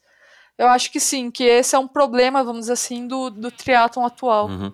É, você, você também já disse isso em, em outro podcast, eu não me recordo se eu li, é, e você citou aqui agora esse, esse, essa questão da referência, né, de ser uma coisa importante, cara, isso para mim eu concordo plenamente com você, já disse isso aqui, né, assim, é, a gente, se a gente visse você é, estampada na caixa de cereal que as pessoas, que as crianças comem de manhã, é, você na, na, na, revista fazendo propaganda de não sei o que, né? Revista hoje em dia quase não existe, mas enfim, a gente vê, né? Assim, a MRV usa, a fila usa e tal, mas é, talvez não seja toda criança que tem acesso, né? E a gente ouvia, pelo menos na minha época, histórias, né, dos atletas americanos, não necessariamente o tri atletas, mas atletas americanos que, que, que estavam, sim, na caixa de cereal, que estavam na propaganda da televisão. Então, assim, a criança acaba tendo mais contato com isso, com esse tipo de personalidade, que acaba criando referências. Ah, eu quero ser igual a Luísa quando eu crescer. Né? É, não sei se você já ouviu isso, mas eu acho que se um dia você ouviu isso, se você ouvir isso, talvez vai ser um dos momentos como profissional que vai te mais, mais te engrandecer, né? Tipo uma criancinha, ah, eu quero ser como você, Luísa, quando você crescer, né? Uma garotinha de 8, 9, 10 anos.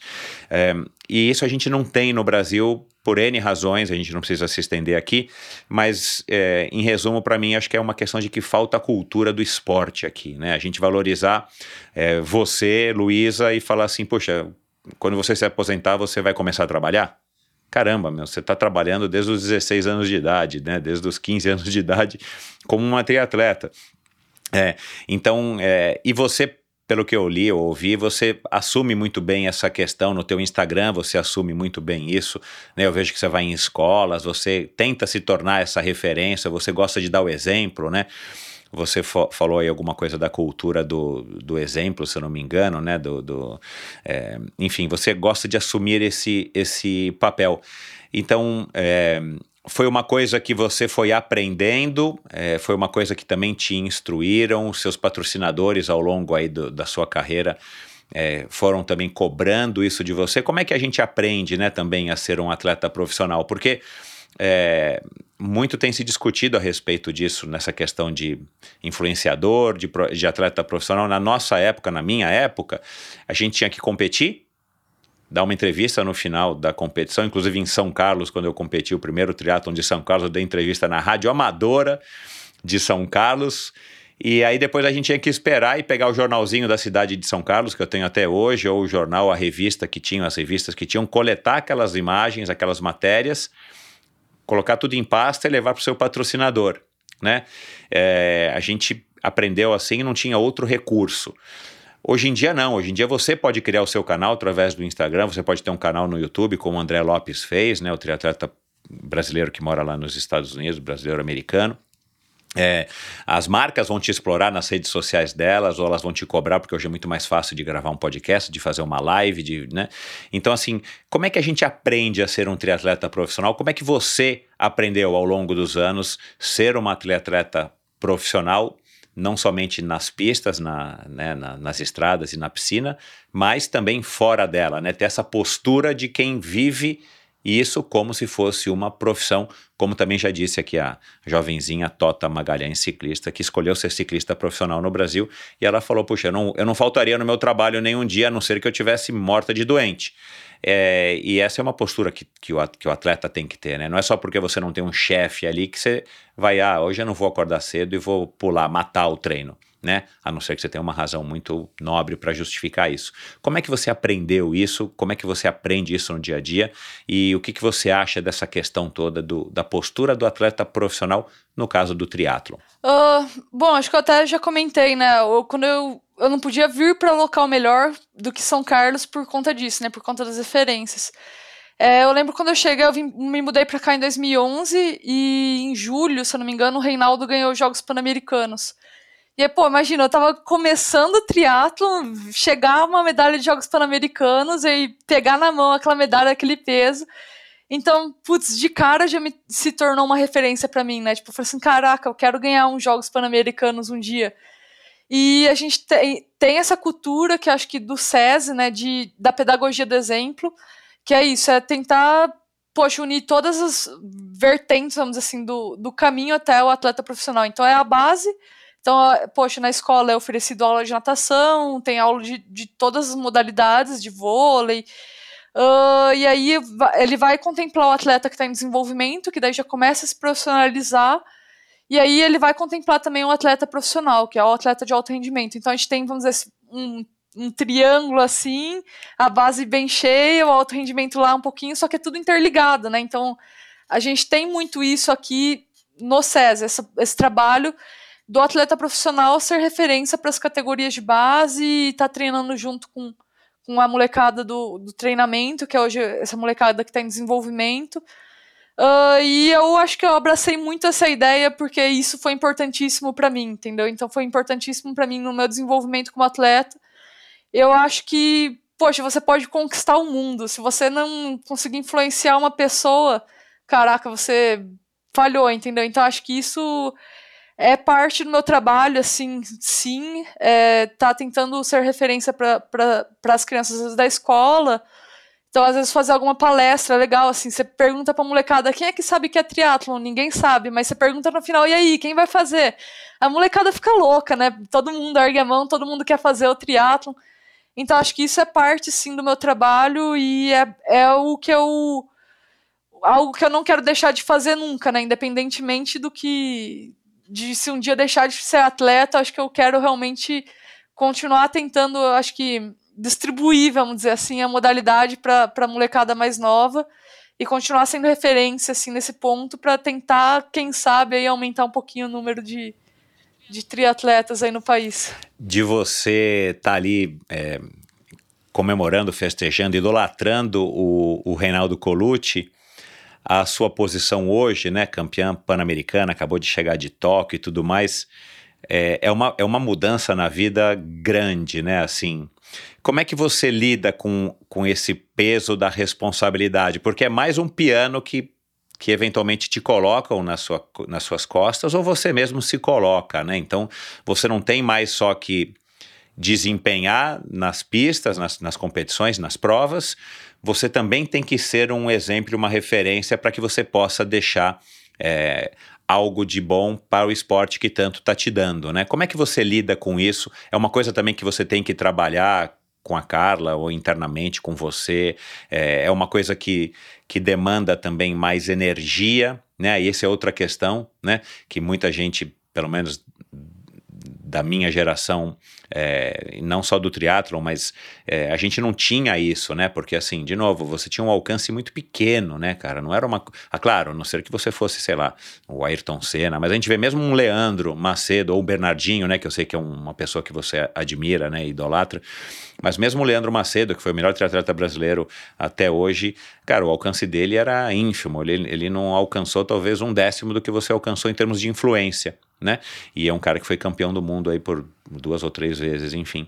É, como é que você lida com essa, com o peso de mais essa, esse pianinho nas costas? Tipo, olha, Luísa, olha o que você vai fazer, porque, cara, você tem uma plataforma embaixo de você e de pessoas que estão te observando e não necessariamente pessoas jovens, né? Ou que vão se tornar atletas. Ah, eu não vejo muito como um peso, Michel. Aham. Eu vejo isso mais como uma recompensa, vamos dizer assim, do meu trabalho, entendeu?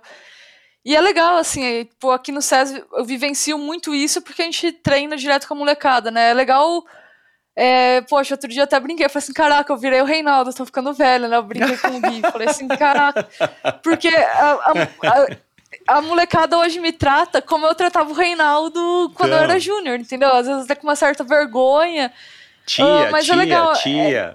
É, é, tia não, né? Pô, nem tanto. O Reinaldo tá careca, tô bem ainda. Ah, mas brincadeiras, assim, à parte, é, cara, é legal, é legal a gente ter esse, esse retorno, assim, da, da criançada, poxa, da criançada da escola, da criançada da base. Você vê que existe um retorno, uma, é, um respeito muito grande deles, assim.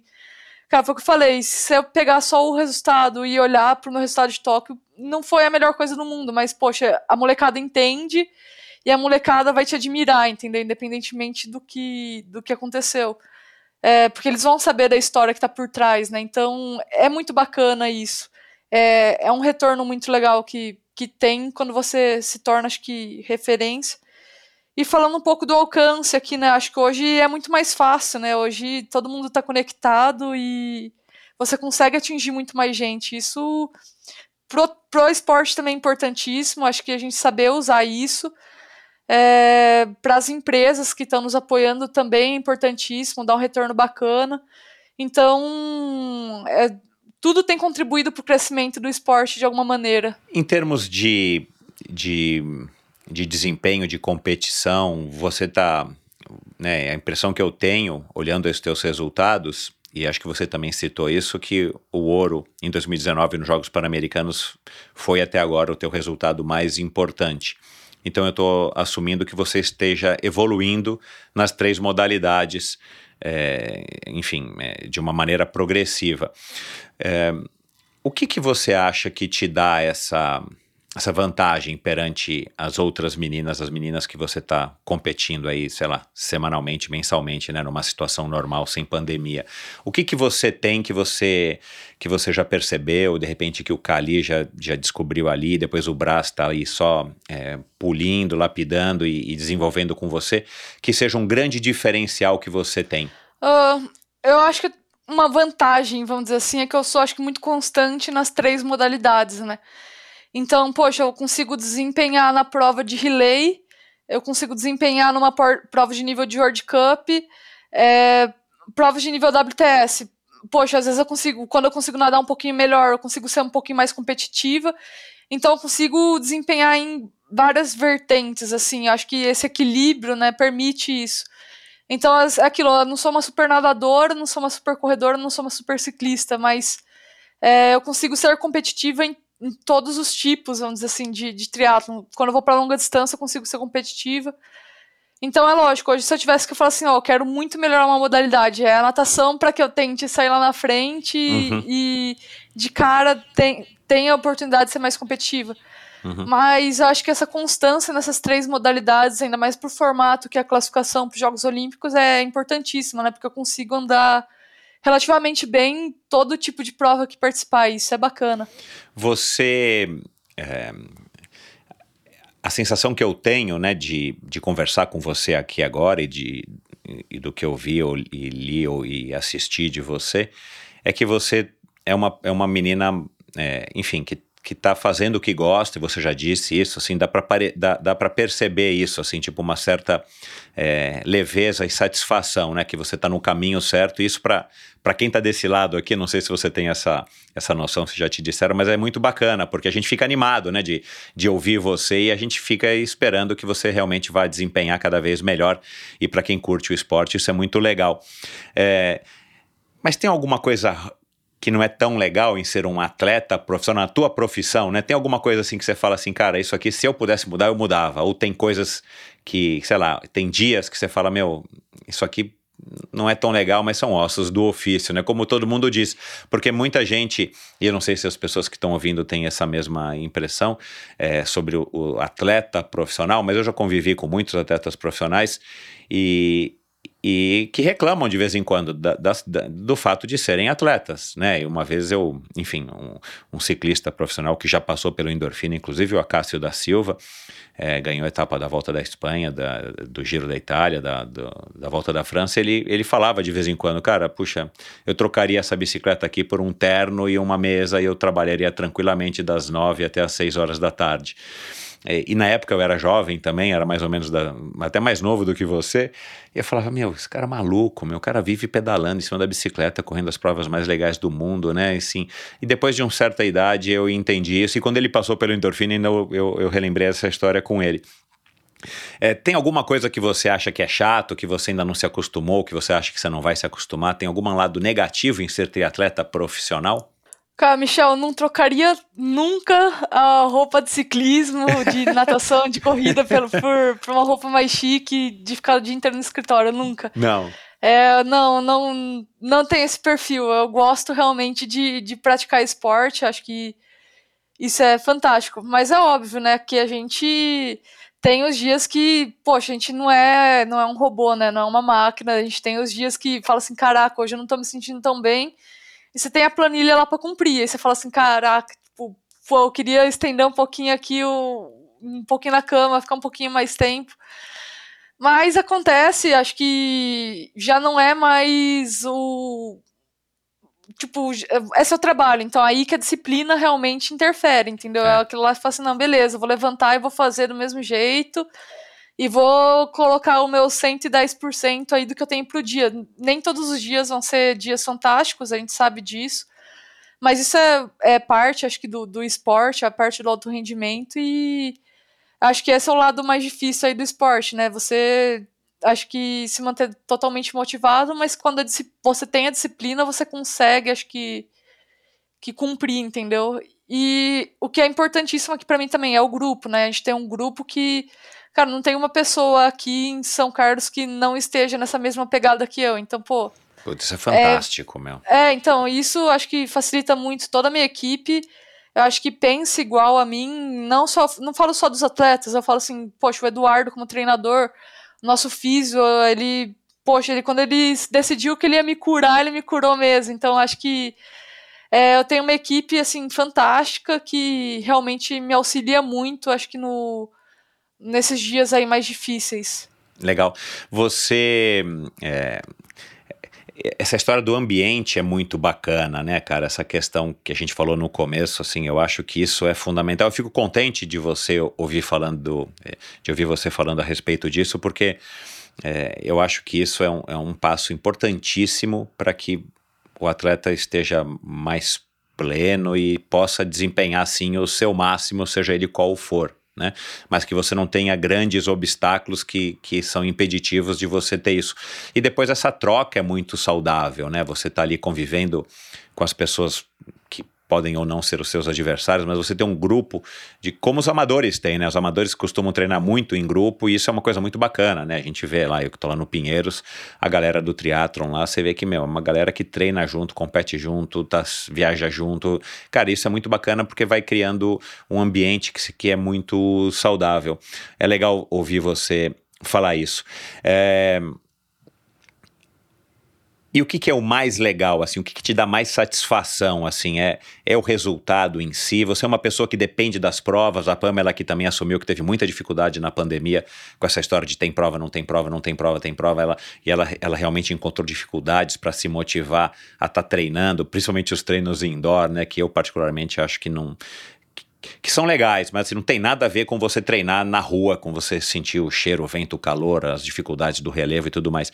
É, tem alguma coisa assim que, que, que para você é o máximo que você fala assim, meu, isso aqui eu, né, ou que você pode dar aqui um recado para as menininhas ou para os meninos jovens que estão te ouvindo e tem você como uma, um, um ídolo, assim, o, o que, que é o mais bacana, cara, em ser um triatleta profissional ou um atleta profissional? Uh, Michel, pra falar a verdade, eu gosto muito da competição, mas eu gosto muito da rotina. Eu gosto muito do desempenho no dia a dia. Então, poxa, às vezes mais do que uma competição em si, eu gosto muito de olhar para uma semana e falar, caraca, eu, tipo, senti que eu fiz uma pista muito boa, ou que eu bati determinado tempo. Eu gosto muito disso, de, de me sentir que, caraca, que eu tô treinando e que eu tô apta a competir. É, e isso para mim é fenomenal. Vou até trazer uma, uma história de uma etapa de Copa do Mundo que eu participei em 2020, estava tendo a pandemia, e eu estava treinando tanto, mas tão bem aqui em São Carlos que a gente foi para Valência. É, a gente teve que entrar por Portugal, porque a Europa ainda estava meio que fechada para os brasileiros, mas tinha aquele acordo do COB com Portugal, né? Então uhum. a gente uhum. entrou por lá. E faltando assim, tipo, uma semana em, pra prova, assim, eu caí, meu quadro da bike trincou. Só que eu tinha treinado tão bem, tão bem. Eu falei assim: não, cara, isso aí não importa, eu vou dar um jeito de competir. Eu queria muito competir porque eu tinha treinado muito bem. Claro. E aí foi, acho que uma das World Cups assim que eu fiz melhor, consegui uma bike emprestada com uma menina que mora ali em Portugal, é a Mariana, a Mariana Brugger. Ela tinha uma bike, me emprestou, fiz a prova com a bike emprestada e foi um dos melhores resultados meus, assim, que eu já tive. E caraca, porque eu tava tão, acho que, afim de competir porque eu tinha treinado muito bem. Então, essa rotina é muito bem feita, isso é algo que me gera muito prazer, assim, mais do que a competição em si, é conseguir olhar para um bloco de treino e falar assim, não, eu sou uma atleta melhor hoje, depois de um, um certo bloco de treino, né? Isso é, eu gosto muito de ver esse processo, vamos dizer assim, de ver esse trabalho uh, mais do que a competição em si. Uhum. É, já que você falou nesse assunto, em 2015 no Pan-Americano você caiu, né? E uhum. você está contando aí desse, desse, desse, desse incidente aí de uma queda de novo. É, você treina a habilidade específica em cima da bicicleta, tipo, né, fazer curva, descer, frear, o, o Eduardo ou algum ciclista, não sei, é, aí de São Carlos, ou alguém é, que, te, que trabalha isso específico com você? Oh, Michel, eu fiz algumas vezes isso, alguns períodos, essa habilidade específica na bike. Fazia bastante tempo que eu não trabalhava isso, mas voltando de Tóquio, no dia seguinte da prova, eu falei, Eduardo, eu preciso trabalhar isso. Então, tipo, já no dia seguinte à prova, eu já subi na bike e fiquei fazendo curva lá dentro da, da própria Vila Olímpica, assim, tipo, fiquei fazendo um C, não liguei, não liguei pra potência, não liguei pra velocidade, não liguei pra nada. Só trabalhando realmente habilidade. E é algo que eu tô inserindo agora, tipo, depois de Tóquio, toda semana eu tenho feito duas vezes por semana esse tipo de trabalho. Uh, porque para mim isso aí é fundamental. Eu não sou uma menina então. é, não sou uma menina muito habilidosa, muito coordenada em cima da bike. Eu acho que eu tenho que aprender muito. Uh, que me ajuda muito. A molecada júnior também faz isso, entendeu? Então eu vou, me misturo lá no treino deles e tenho tentado trabalhar bastante isso, porque é um realmente um, algo que eu peco, entendeu? Eu acho que eu uhum. fui criada, vamos dizer assim, no, aqui, né? Quando eu, eu mudei muito assim, ó põe uma venda aqui e faz força e vai embora. E uhum. tiro e big gear. É, a gente não olhava muito para esses aspectos, aspectos técnicos. A gente passou a olhar isso depois que eu comecei a vivenciar as provas da ITU. Uhum. E é difícil de você aprender depois de mais velha, né? Então acho então, que hoje é. eu tô realmente dando um choque nesse tipo de trabalho, porque eu sei que é um, algo que eu peco e é algo que as provas da ITU exigem muito, né? Pois é. Praticamente. É cara, 40 quilômetros assim, sei lá, com retoma e vira e curva e sprinta o tempo todo, assim, é um negócio assim, a cada 200 metros você tem uma retomada. Uhum. Então, se você é, tem essa parte técnica, assim, com um pouco mais de dificuldade, você perde muito, né, ao final, uh, em termos de economia de energia, vamos dizer assim, e aí você uhum. paga o preço na corrida.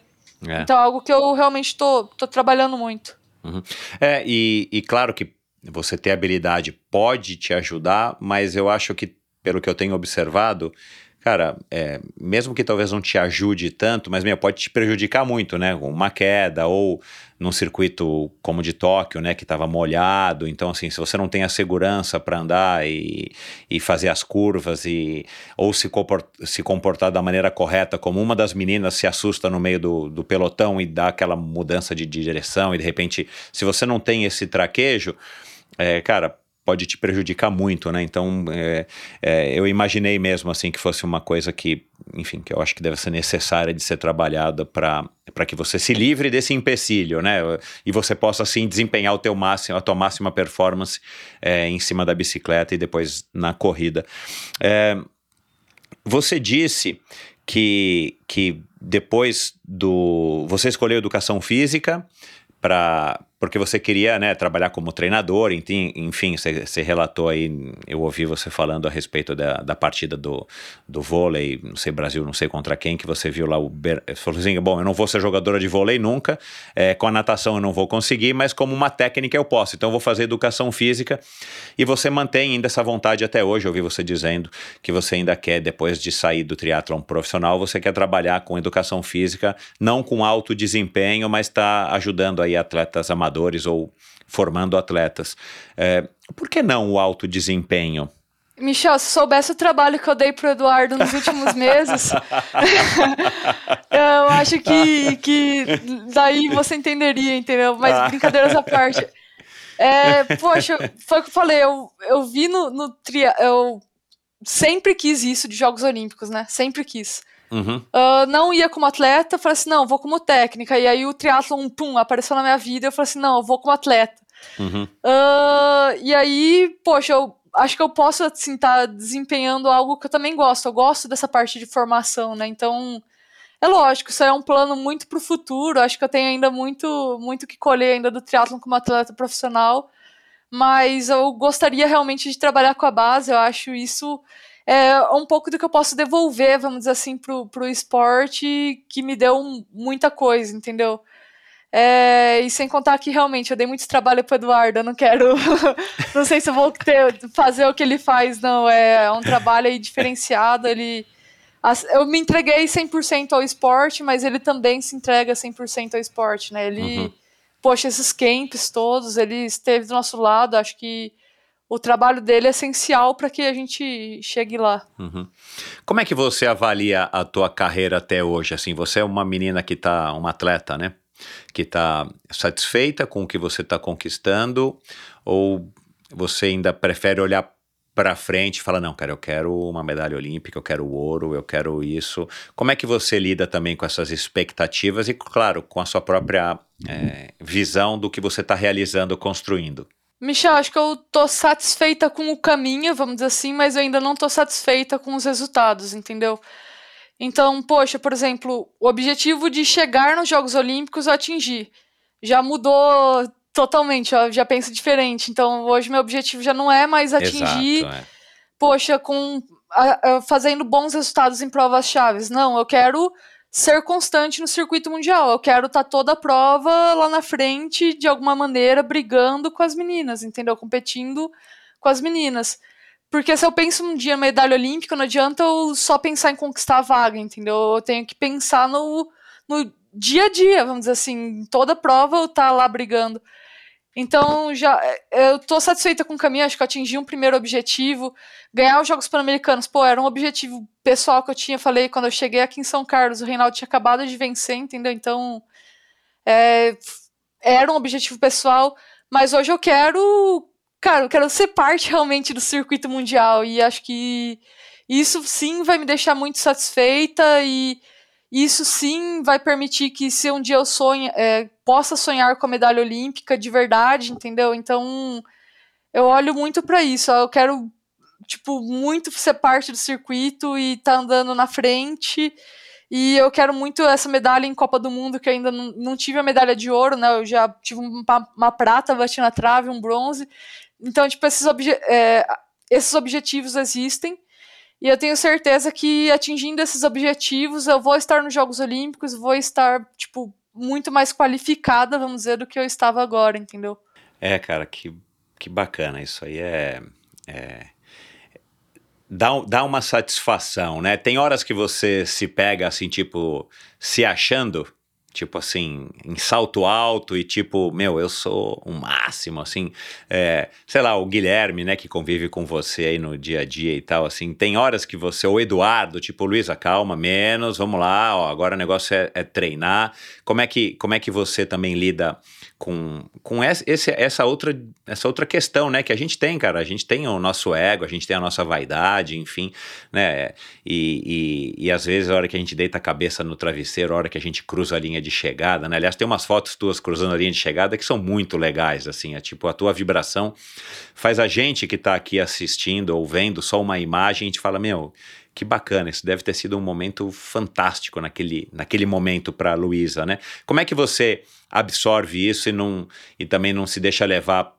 pelos teus resultados, pelos teus bons resultados, ao ponto de falar assim, não, eu sou mesmo o máximo e, e é isso. Como é que você resolve isso com você? Michel, na verdade, acho que eu precisava era aumentar o meu ego um pouco, né? Era tipo. é sério, é, é, às vezes eu tô às vezes numa prova do circuito e eu olho para as meninas e falo, caraca, elas são fodas. E não, eu tô lá também, entendeu? Então acho que eu tinha que aumentar um pouquinho esse meu ego. Falar assim, não, Curioso. eu tô aqui. Uhum. É, eu também eu tenho condições de largar e de competir de igual para igual com elas. Eu acho que eu precisava, às vezes, virar chavinha, entendeu? E. E de, acho que aumentar esse ego que eu falo dessa maneira fica meio feio, assim, mas é tipo acreditar às vezes mais que eu posso estar uhum. tá brigando de igual para igual com as meninas, entendeu? Uhum, uhum. Então foi o que eu falei. Eu hoje, poxa, eu tive um resultado bom em provas de nível A, vamos dizer assim, que foi no evento teste de Tóquio. Eu quero uhum. tornar isso constante. Eu só vou tornar isso constante quando eu me ver de igual para igual com as meninas, entendeu? Uhum. Então acho que hoje eu precisava, na verdade, dar um jeitinho de, de aumentar isso. É, e não ficar tão, tão tímida, tão, tão Luísa, tipo, mais pequenininha. precisava, de uma certa maneira, melhorar isso. Olha, é, enfim, a, a Carla é quem vai ter essa essa incumbência essa de te ajudar, né? Uhum. Mas aqui em uma hora e meia de conversa que a gente teve hoje, e no que eu já ouvi de você, cara, eu não vejo timidez. Sinceramente, é, talvez seja uma, uma questão mesmo de você trabalhar a sua autopercepção. Porque eu não sei se o ouvinte vai concordar comigo, mas não, não dá para aparecer. Eu que estou te vendo o tempo inteiro, né? Porque a maior parte das pessoas está só é, ouvindo, né? A não ser que seja vendo os clipes no, no, no meu perfil no, no YouTube, na minha conta no YouTube, cara, não dá para perceber isso, né? Então, assim, a gente não tem isso. Então, eu acho que você está num caminho muito, muito legal. Para a gente terminar, Luísa, é, e os seus ídolos, assim, quem que são as pessoas que, né, você já citou aí o Reinaldo, você já citou o Bernardinho lá atrás, quando você era ainda uma criança, mas hoje, assim, ou, ou são eles os mesmos, assim, quem são os seus ídolos e, e por que que você os idolatra, eles são referência para você? Uh, Ó, pensando no triatlon, eu sou fãzaça da Nicola, da Nicola Spirig. Ela que foi, pô, medalha de ouro no Rio, pra, é, perdão, medalha de ouro em Londres, prata no Rio. É, e, tipo, é uma menina, uma mulher, né? Já tem três filhos que tem uma história no triatlon de longa data. Eu admiro muito isso. Tipo, você vê que ela é apaixonada pela modalidade, né? Pra estar tá praticando triatlon há mais de 20 anos. Pois é, cara. E competindo incrível. em alto nível, tipo e eu tive a oportunidade de treinar com ela lá atrás, em 2013. Eu via isso, né? Que, que ela era. Cara, ela curtia mesmo isso. Então é uma referência gigantesca aí para mim, não só pelos resultados, né? Mas por, por isso, né? Por ela. Cara, ela é apaixonada pelo triatlon e você vê que no dia a dia ela expressa muito isso, né? E isso é muito legal. Uhum. É, eu me veio aqui uma coisa à cabeça aqui. Você me disse no, num, numa das nossas trocas de mensagem que o teu apelido é Magalu, né? e tem a ver com Magazine Luiza, Magali, o que que é, né? Tem a ver com a, com a Magali da Turma da Mônica, né? Magalu, ah, porque eu acho que eu tá. como tanto quanto a, a Magali. Ah, e aí, tá. é, foi, foi um apelido aí meio, meio carinhoso que o pessoal me deu. Entendi. Quem que te chama de Magalu? Cara, todo mundo. Todo mundo é. Bacana, cara. Que, que é, é e, e, e, enfim, e a gente está gravando isso aqui no finalzinho de setembro. E, e agora, recentemente, né, a, a Luísa Trajano, tua xará, né, saiu na capa da. da é, saiu na capa, não, né? Foi eleita uma das mulheres mais 100 mulheres mais influentes do mundo pela revista Time e tal. E aí você falou dessa questão da, da, da, Nicola, da Nicola Spirig. E, e no começo, no meio da conversa, você falou do MRV, que tem esse movimento das mulheres e tudo mais. E aí me veio à cabeça essa questão. Falei, poxa, será que Magalu tem a ver com alguma coisa do Magazine Luiza? E coincidentemente, agora só Xará, Luísa Trajano, foi eleita uma das 100 mulheres. Como é que você vê essa questão da. É, é, da mulher hoje, né, da mulher, vamos falar aqui da, da mulher brasileira, na, na enfim, conquistando o seu espaço cada vez mais, é óbvio que ainda falta muito e tudo mais, mas você, de alguma maneira, sendo uma referência e tendo essa plataforma do esporte, né, que você está é, vivendo e construindo, deixando o seu legado, você vê de alguma maneira isso também como uma mais, mais, uma, mais um papel que você pode assumir da Luísa mulher, atleta, referência, campeã, saudável, inteligente, bonita e que desempenha é, todos esses papéis é, que, que, a sociedade exige, muitas vezes cobra, né? Que eu entendo também que existe uma cobrança muito grande perante as mulheres. Como é que você se enxerga nesse contexto, vamos dizer assim, do papel da Luísa mulher em todas as suas é, facetas, aqui, suas versões? Não, a gente tem um papel enorme, né? É, tá, a gente vê que a gente está conseguindo construir uma história, está conseguindo abrir um espaço, é, mas ainda é bem é, ainda é bem diferente no seguinte sentido, tipo, vou falar particularmente aqui do triatlon, a gente vê que o triatlon é um esporte que preza pela igualdade entre gêneros, né? Então, poxa, premiação é sempre igual, distâncias são sempre iguais, circuitos são sempre iguais, número de participantes permitidos nas provas da ITU são sempre os mesmos, né? Então, por exemplo, Jogos Olímpicos 55, 55 mesmo número. Uh, porém, quando a gente pensa no esporte feminino no Brasil, a gente vê que não tem tantas meninas praticando, principalmente iniciando a modalidade, né? Você vê que parece que é aí que tá a diferença, né? Tipo, o homem acho que já, já nasce já vive o esporte, a mulher nem, nem sempre. E eu acho que a gente exerce uma influência gigantesca, né? Acho que você mostrar e você abrir caminho é importantíssimo. Uh, acho que sim, é papel nosso também, tá, tá mostrando esse caminho. Você vê, às vezes, as empresas como a MRV, que criou uma campanha que, que beneficia o esporte feminino e mostra tipo, que existem 12 meninas lá que estão nos Jogos Olímpicos, fazem parte de um programa. Poxa, e estão lá, tipo, o tempo todo na TV. A, é, tipo, a luta de uma é a luta de todas, né? Então, Legal a gente demais, vê que. Né? É, foi, foi sensacional, assim, a campanha que eles criaram. Então a gente começa a ganhar um espaço, né? Eu acho que o espaço hoje já existe dentro do esporte, porém não no início do esporte, vamos dizer assim. Então, uhum. é, falta gerar oportunidades, se eu tivesse que falar isso. Uhum. É, bom, a gente tem um, o que talvez seja não o mais difícil, mas uma coisa que é que é muito importante dessa, dessa engrenagem, né? Que a gente já tem você, por exemplo, como uma, uma pessoa que está construindo a sua história e sendo referência e conquistando o seu, seu espaço.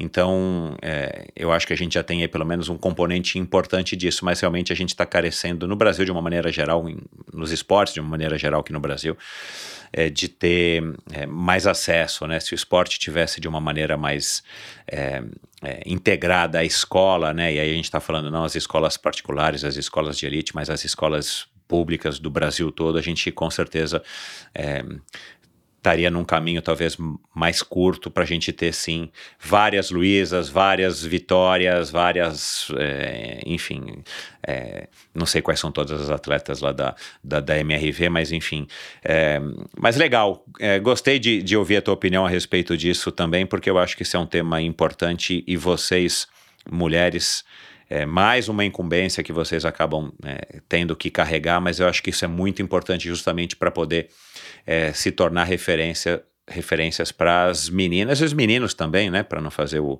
o, o preconceito invertido, né, mas assim, eu acho que isso é muito importante porque é, eu acho que nesses Jogos Olímpicos talvez mais do que nos outros, a gente pôde ver de fato que vocês, mulheres, é, têm tudo e estão é, conquistando aí o, o, o, esporte brasileiro e, e para que se alguém ainda tem algum tipo de dúvida com relação à capacidade das mulheres, pelo amor de Deus, a gente está no século XXI, eu acho que esses Jogos Olímpicos foram aí um grande exemplo. E você citou isso, né, desde 2004, né, que a gente é, é, consegue colocar duas mulheres na, na, no, no triatlon olímpico, né, isso é um feito porra, um feito a se comemorar, né? A gente ainda está devendo um pouquinho no ciclismo, é, na corrida também a maratona a gente não teve esse ano, infelizmente, mas é, a gente tem aí sim é, que comemorar o feito, a conquista das mulheres e,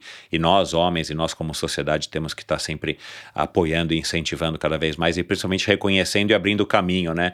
E eu que sou pai de duas meninas, né? Eu vejo muito isso em comparação aos meus amigos ou aos coleguinhas da escola que são pais de homens, né? Outro dia eu estava é, saindo da escola ou chegando na escola com a minha filha de 5 anos e um, eu vi um pai falando para um menino, tipo, o menino acho que estava cutucando a menina da frente, enfim, coisa de criança, né? Mas, cara, sem querer, eu tenho certeza que foi sem querer, eu tenho quase certeza que foi sem querer. O pai falou assim: filho, não cutuca, não amola a menina, ela é mais fraca do que você. Falei, cara, que vontade de chegar para esse pai e falar, cara, não diz isso, né? Porque o menino vai crescer achando que as meninas são mais fracas, né? E, e isso é ruim para a sociedade como uma, de uma maneira geral, né? Assim, e para as meninas e para os meninos, porque, claro, né? O machismo só existe porque isso é, é, é, é, ainda existe porque isso é repetido, mesmo que seja inconscientemente, de uma maneira assim espontânea, eu ali deixando minha filha na escola, enfim. Bom, Luísa, obrigado então mais uma vez aí pela tua participação. Ninguém viu aqui uma Luísa acanhada, uma Luísa aí menininha do interior que não sabe se expressar, muito pelo contrário, tá? Acho que deu para perceber aqui uma Luísa muito forte, sangue nos olhos, com muita garra, determinação, né? Sangue nos olhos, porque você já disse isso em algum outro lugar. Enfim, estamos aqui torcendo para você. Parabéns aí por toda a sua trajetória até agora. E eu tenho certeza, como eu disse aqui na abertura do episódio, que os seus melhores dias ainda estão por vir. E eu acho, eu arrisco dizer que eles vão vir aí nos próximos três anos, vão culminar é, na Olimpíada de Paris em 2020. Como é que é agora a conta mesmo? 2020 e é, quatro. Nossa, cara, confusão. Enfim. É, e aí sim, depois a gente vai gravar mais um episódio é, para você contar aí como é que foi essa, esse ciclo olímpico e como é que vai ser esse começo da sua prolífica carreira no teatro de longa distância, de igual para igual com todas as melhores do mundo. Obrigada, Michel. Vou agradecer novamente pelo espaço. É, a Carla acho que vai ficar orgulhosa de, de, de, da menina do interior falando aqui um pouquinho, né? Acho que, que foi bacana. Tenho certeza, tenho certeza. É, é sinal que o trabalho aí da, da parte de comunicação tá, tá funcionando. Ótimo. E é isso. Obrigada mesmo aí pelo espaço e pelas palavras aí. Legal, Luísa. Obrigado. Um bom dia aí para você e bons treinos. Obrigada, Michel. Até mais. E é isso, pessoal. Espero que vocês tenham curtido mais esse episódio do Endorfina Podcast. Que figura bacana aqui, mulher espetacular, uma super triatleta e, na minha opinião, está no caminho certo. É, foi um prazer gravar essa conversa aqui com a Luísa. Se você estiver ouvindo aqui ainda, Luísa, muito obrigado. Obrigado a você também que está aqui ouvindo, você que chegou aqui ao final de mais esse episódio do Endorfina Podcast. Como sempre, a gente falou aqui de diversas pessoas que já passaram pelo Endorfina, como a Carla Moreno, a Vitória Lopes, o Bernardinho, até o Bernardinho do vôlei, o Reinaldo Colucci, a Mariana Rata, a mulher dele, a Pamela de Oliveira, o André Lopes, o Thiago Vinhal, a Carla de Piero, a Larissa Fabrini, que também compõe aí esse time fila, ao lado aí da da Luísa. Enfim, uma série de pessoas. Você acha esses episódios e todos os episódios do Endorfina Podcast nesse mesmo local onde você está ouvindo esse episódio aqui. Se você é novo, é, dá uma procurada aí. Se você não conhece o Endorfina Podcast, vai lá dar uma vasculhada em todos os episódios. Você pode fazer isso também no endorfinabr.com, no meu site. Lá também você encontra e consegue ouvir todos os episódios do Endorfina Podcast, bem como links para alguns assuntos, para as redes sociais dos meus convidados e para alguns assuntos mencionados em cada uma das conversas que eu tive até hoje com cada um dos convidados. Basta você entrar lá no episódio do, do convidado que você quer, enfim, se aprofundar um pouquinho mais e você vai ver lá todas as redes sociais dele, ou links, vídeos e assuntos e matérias, às vezes aí de, de, de assuntos correlatos que a gente conversou aqui e que eu acho que são legais de serem compartilhados para quem quer se aprofundar um pouco mais lá no endorfinabr.com. Você também tem um link para o canal do Michel do Endorfina TV com Michel Bogli no YouTube, onde você vai ver trechos das conversas aí com os convidados mais recentes desde o meio desse ano aí de 2021. Você também encontra maneiras de apoiar o Endorfina financeiramente, aliás, a sua ajuda é sempre muito bem-vinda, e também de assinar a newsletter semanal. Toda sexta-feira eu envio uma newsletter curtinha, um e-mail curtinho com é, dicas e, e curiosidades e, e, fatos que eu acho que são legais de serem compartilhados com vocês, quem sabe para inspirá-los no final de semana de vocês e das suas famílias. Então é isso, pessoal. Muito obrigado. Até a semana que vem com mais um episódio fantástico. Eu disse no comecinho do ano que esse ano do Endorfina ia ser um ano bacana, o ano do quarto aniversário do Endorfina. Eu comemorei o quarto aniversário do Endorfina e não foi diferente com esse episódio da Luísa. E não vai ser diferente. Se liguem na semana que vem. Aliás, Sigam e assinem o Endorfina Podcast no seu agregador de podcasts preferido, nesse agregador de podcasts que você está ouvindo aqui. É só você clicar lá em seguir ou assinar e toda quinta-feira ou quando sair um episódio novo, né, que é quinta-feira e às vezes sai episódio extra ao longo da semana, você não perde nenhum e você fica sabendo aí de histórias bacanas com esses convidados espetaculares e inspiradores que só o Endorfina tem. Então é isso, pessoal. Obrigado, até a semana que vem e, a, e valeu. Strava apresenta O Atleta em Você. A relação com o esporte começou muito tarde. Eu comecei a correr com 30 anos, do, do zero. E assim, não parei mais. Fui colocando cada vez desafios que para mim eram desafios maiores, mais complexos, desde baixar o tempo no 10K, completar uma meia maratona, depois passei para a maratona. Depois resolvi virar triatleta, que foi um grande desafio, né? Sofri um acidente é, pedalando.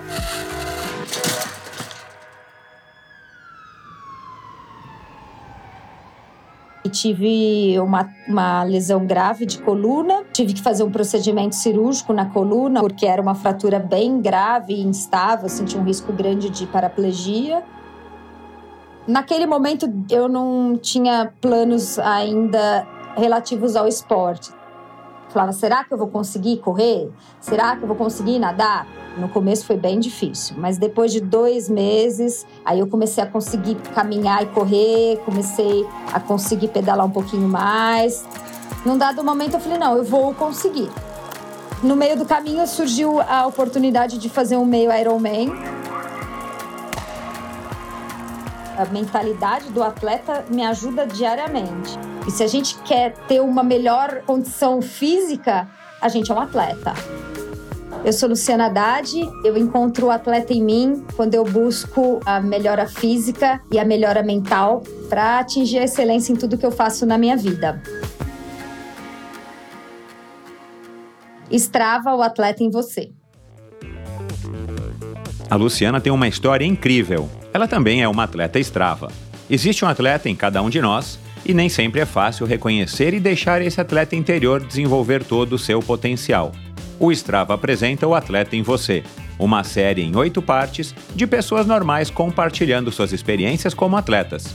Você pode curtir o app Strava com assinatura premium por 30 dias através do link strava.com/barra o atleta em você. E não perca no próximo episódio do Endorfina os dois últimos episódios dessa série Strava, O Atleta em Você. Nos esportes, sempre nos perguntamos qual o nosso maior adversário, porque no final é sempre a gente contra a gente mesmo. Por mais que a mente conte muito, chega uma hora em que o corpo pede e nosso físico nos chama para ir além. Por isso, iniciamos uma sequência de episódios especiais com o oferecimento da linha probiótica Pro Athletes feita para atletas, disponível nas melhores lojas especializadas do Brasil.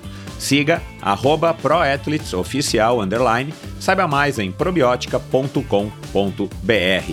E esse episódio também foi um oferecimento da Titanium, a Titanium Vida, Saúde e Previdência oferece as melhores soluções em proteção e segurança que você encontra no mercado para você e seus familiares, com planos de seguro de vida, saúde e viagem. A Titanium oferece serviços para o seu bem-estar, como seguro de vida resgatável, que além de resguardar e proteger o futuro das pessoas que você ama, você tem a opção de resgatar os valores em seu seguro para utilizá-los no que quiser ou precisar. Outro serviço é o Seguro Saúde com cobertura mundial, com livre escolha de médicos, clínicas e hospitais aqui no Brasil e em qualquer parte do mundo. A Titanium também oferece completos planos de seguro viagem.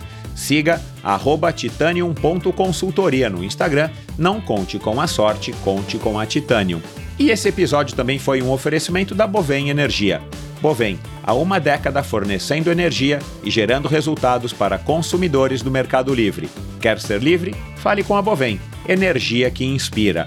Saiba mais em bovem.com.br e siga arroba bovem energia no Instagram. Esse e todos os episódios do Endorfina Podcast são editados pela produtora Pulsante. Obrigado por ouvir esse episódio do Endorfina. Acesse o endorfinabr.com, vá no post do episódio de hoje para conhecer um pouco mais sobre o meu convidado e alguns assuntos abordados em nossa conversa. Lá você ainda encontra todos os episódios do Endorfina. Siga o Endorfina BR no Instagram e confira imagens inéditas e inusitadas dos meus convidados. Participe enviando comentários e sugestões. Se você curtiu, colabore assinando o Endorfina no seu agregador de podcasts preferido e compartilhando com seus amigos.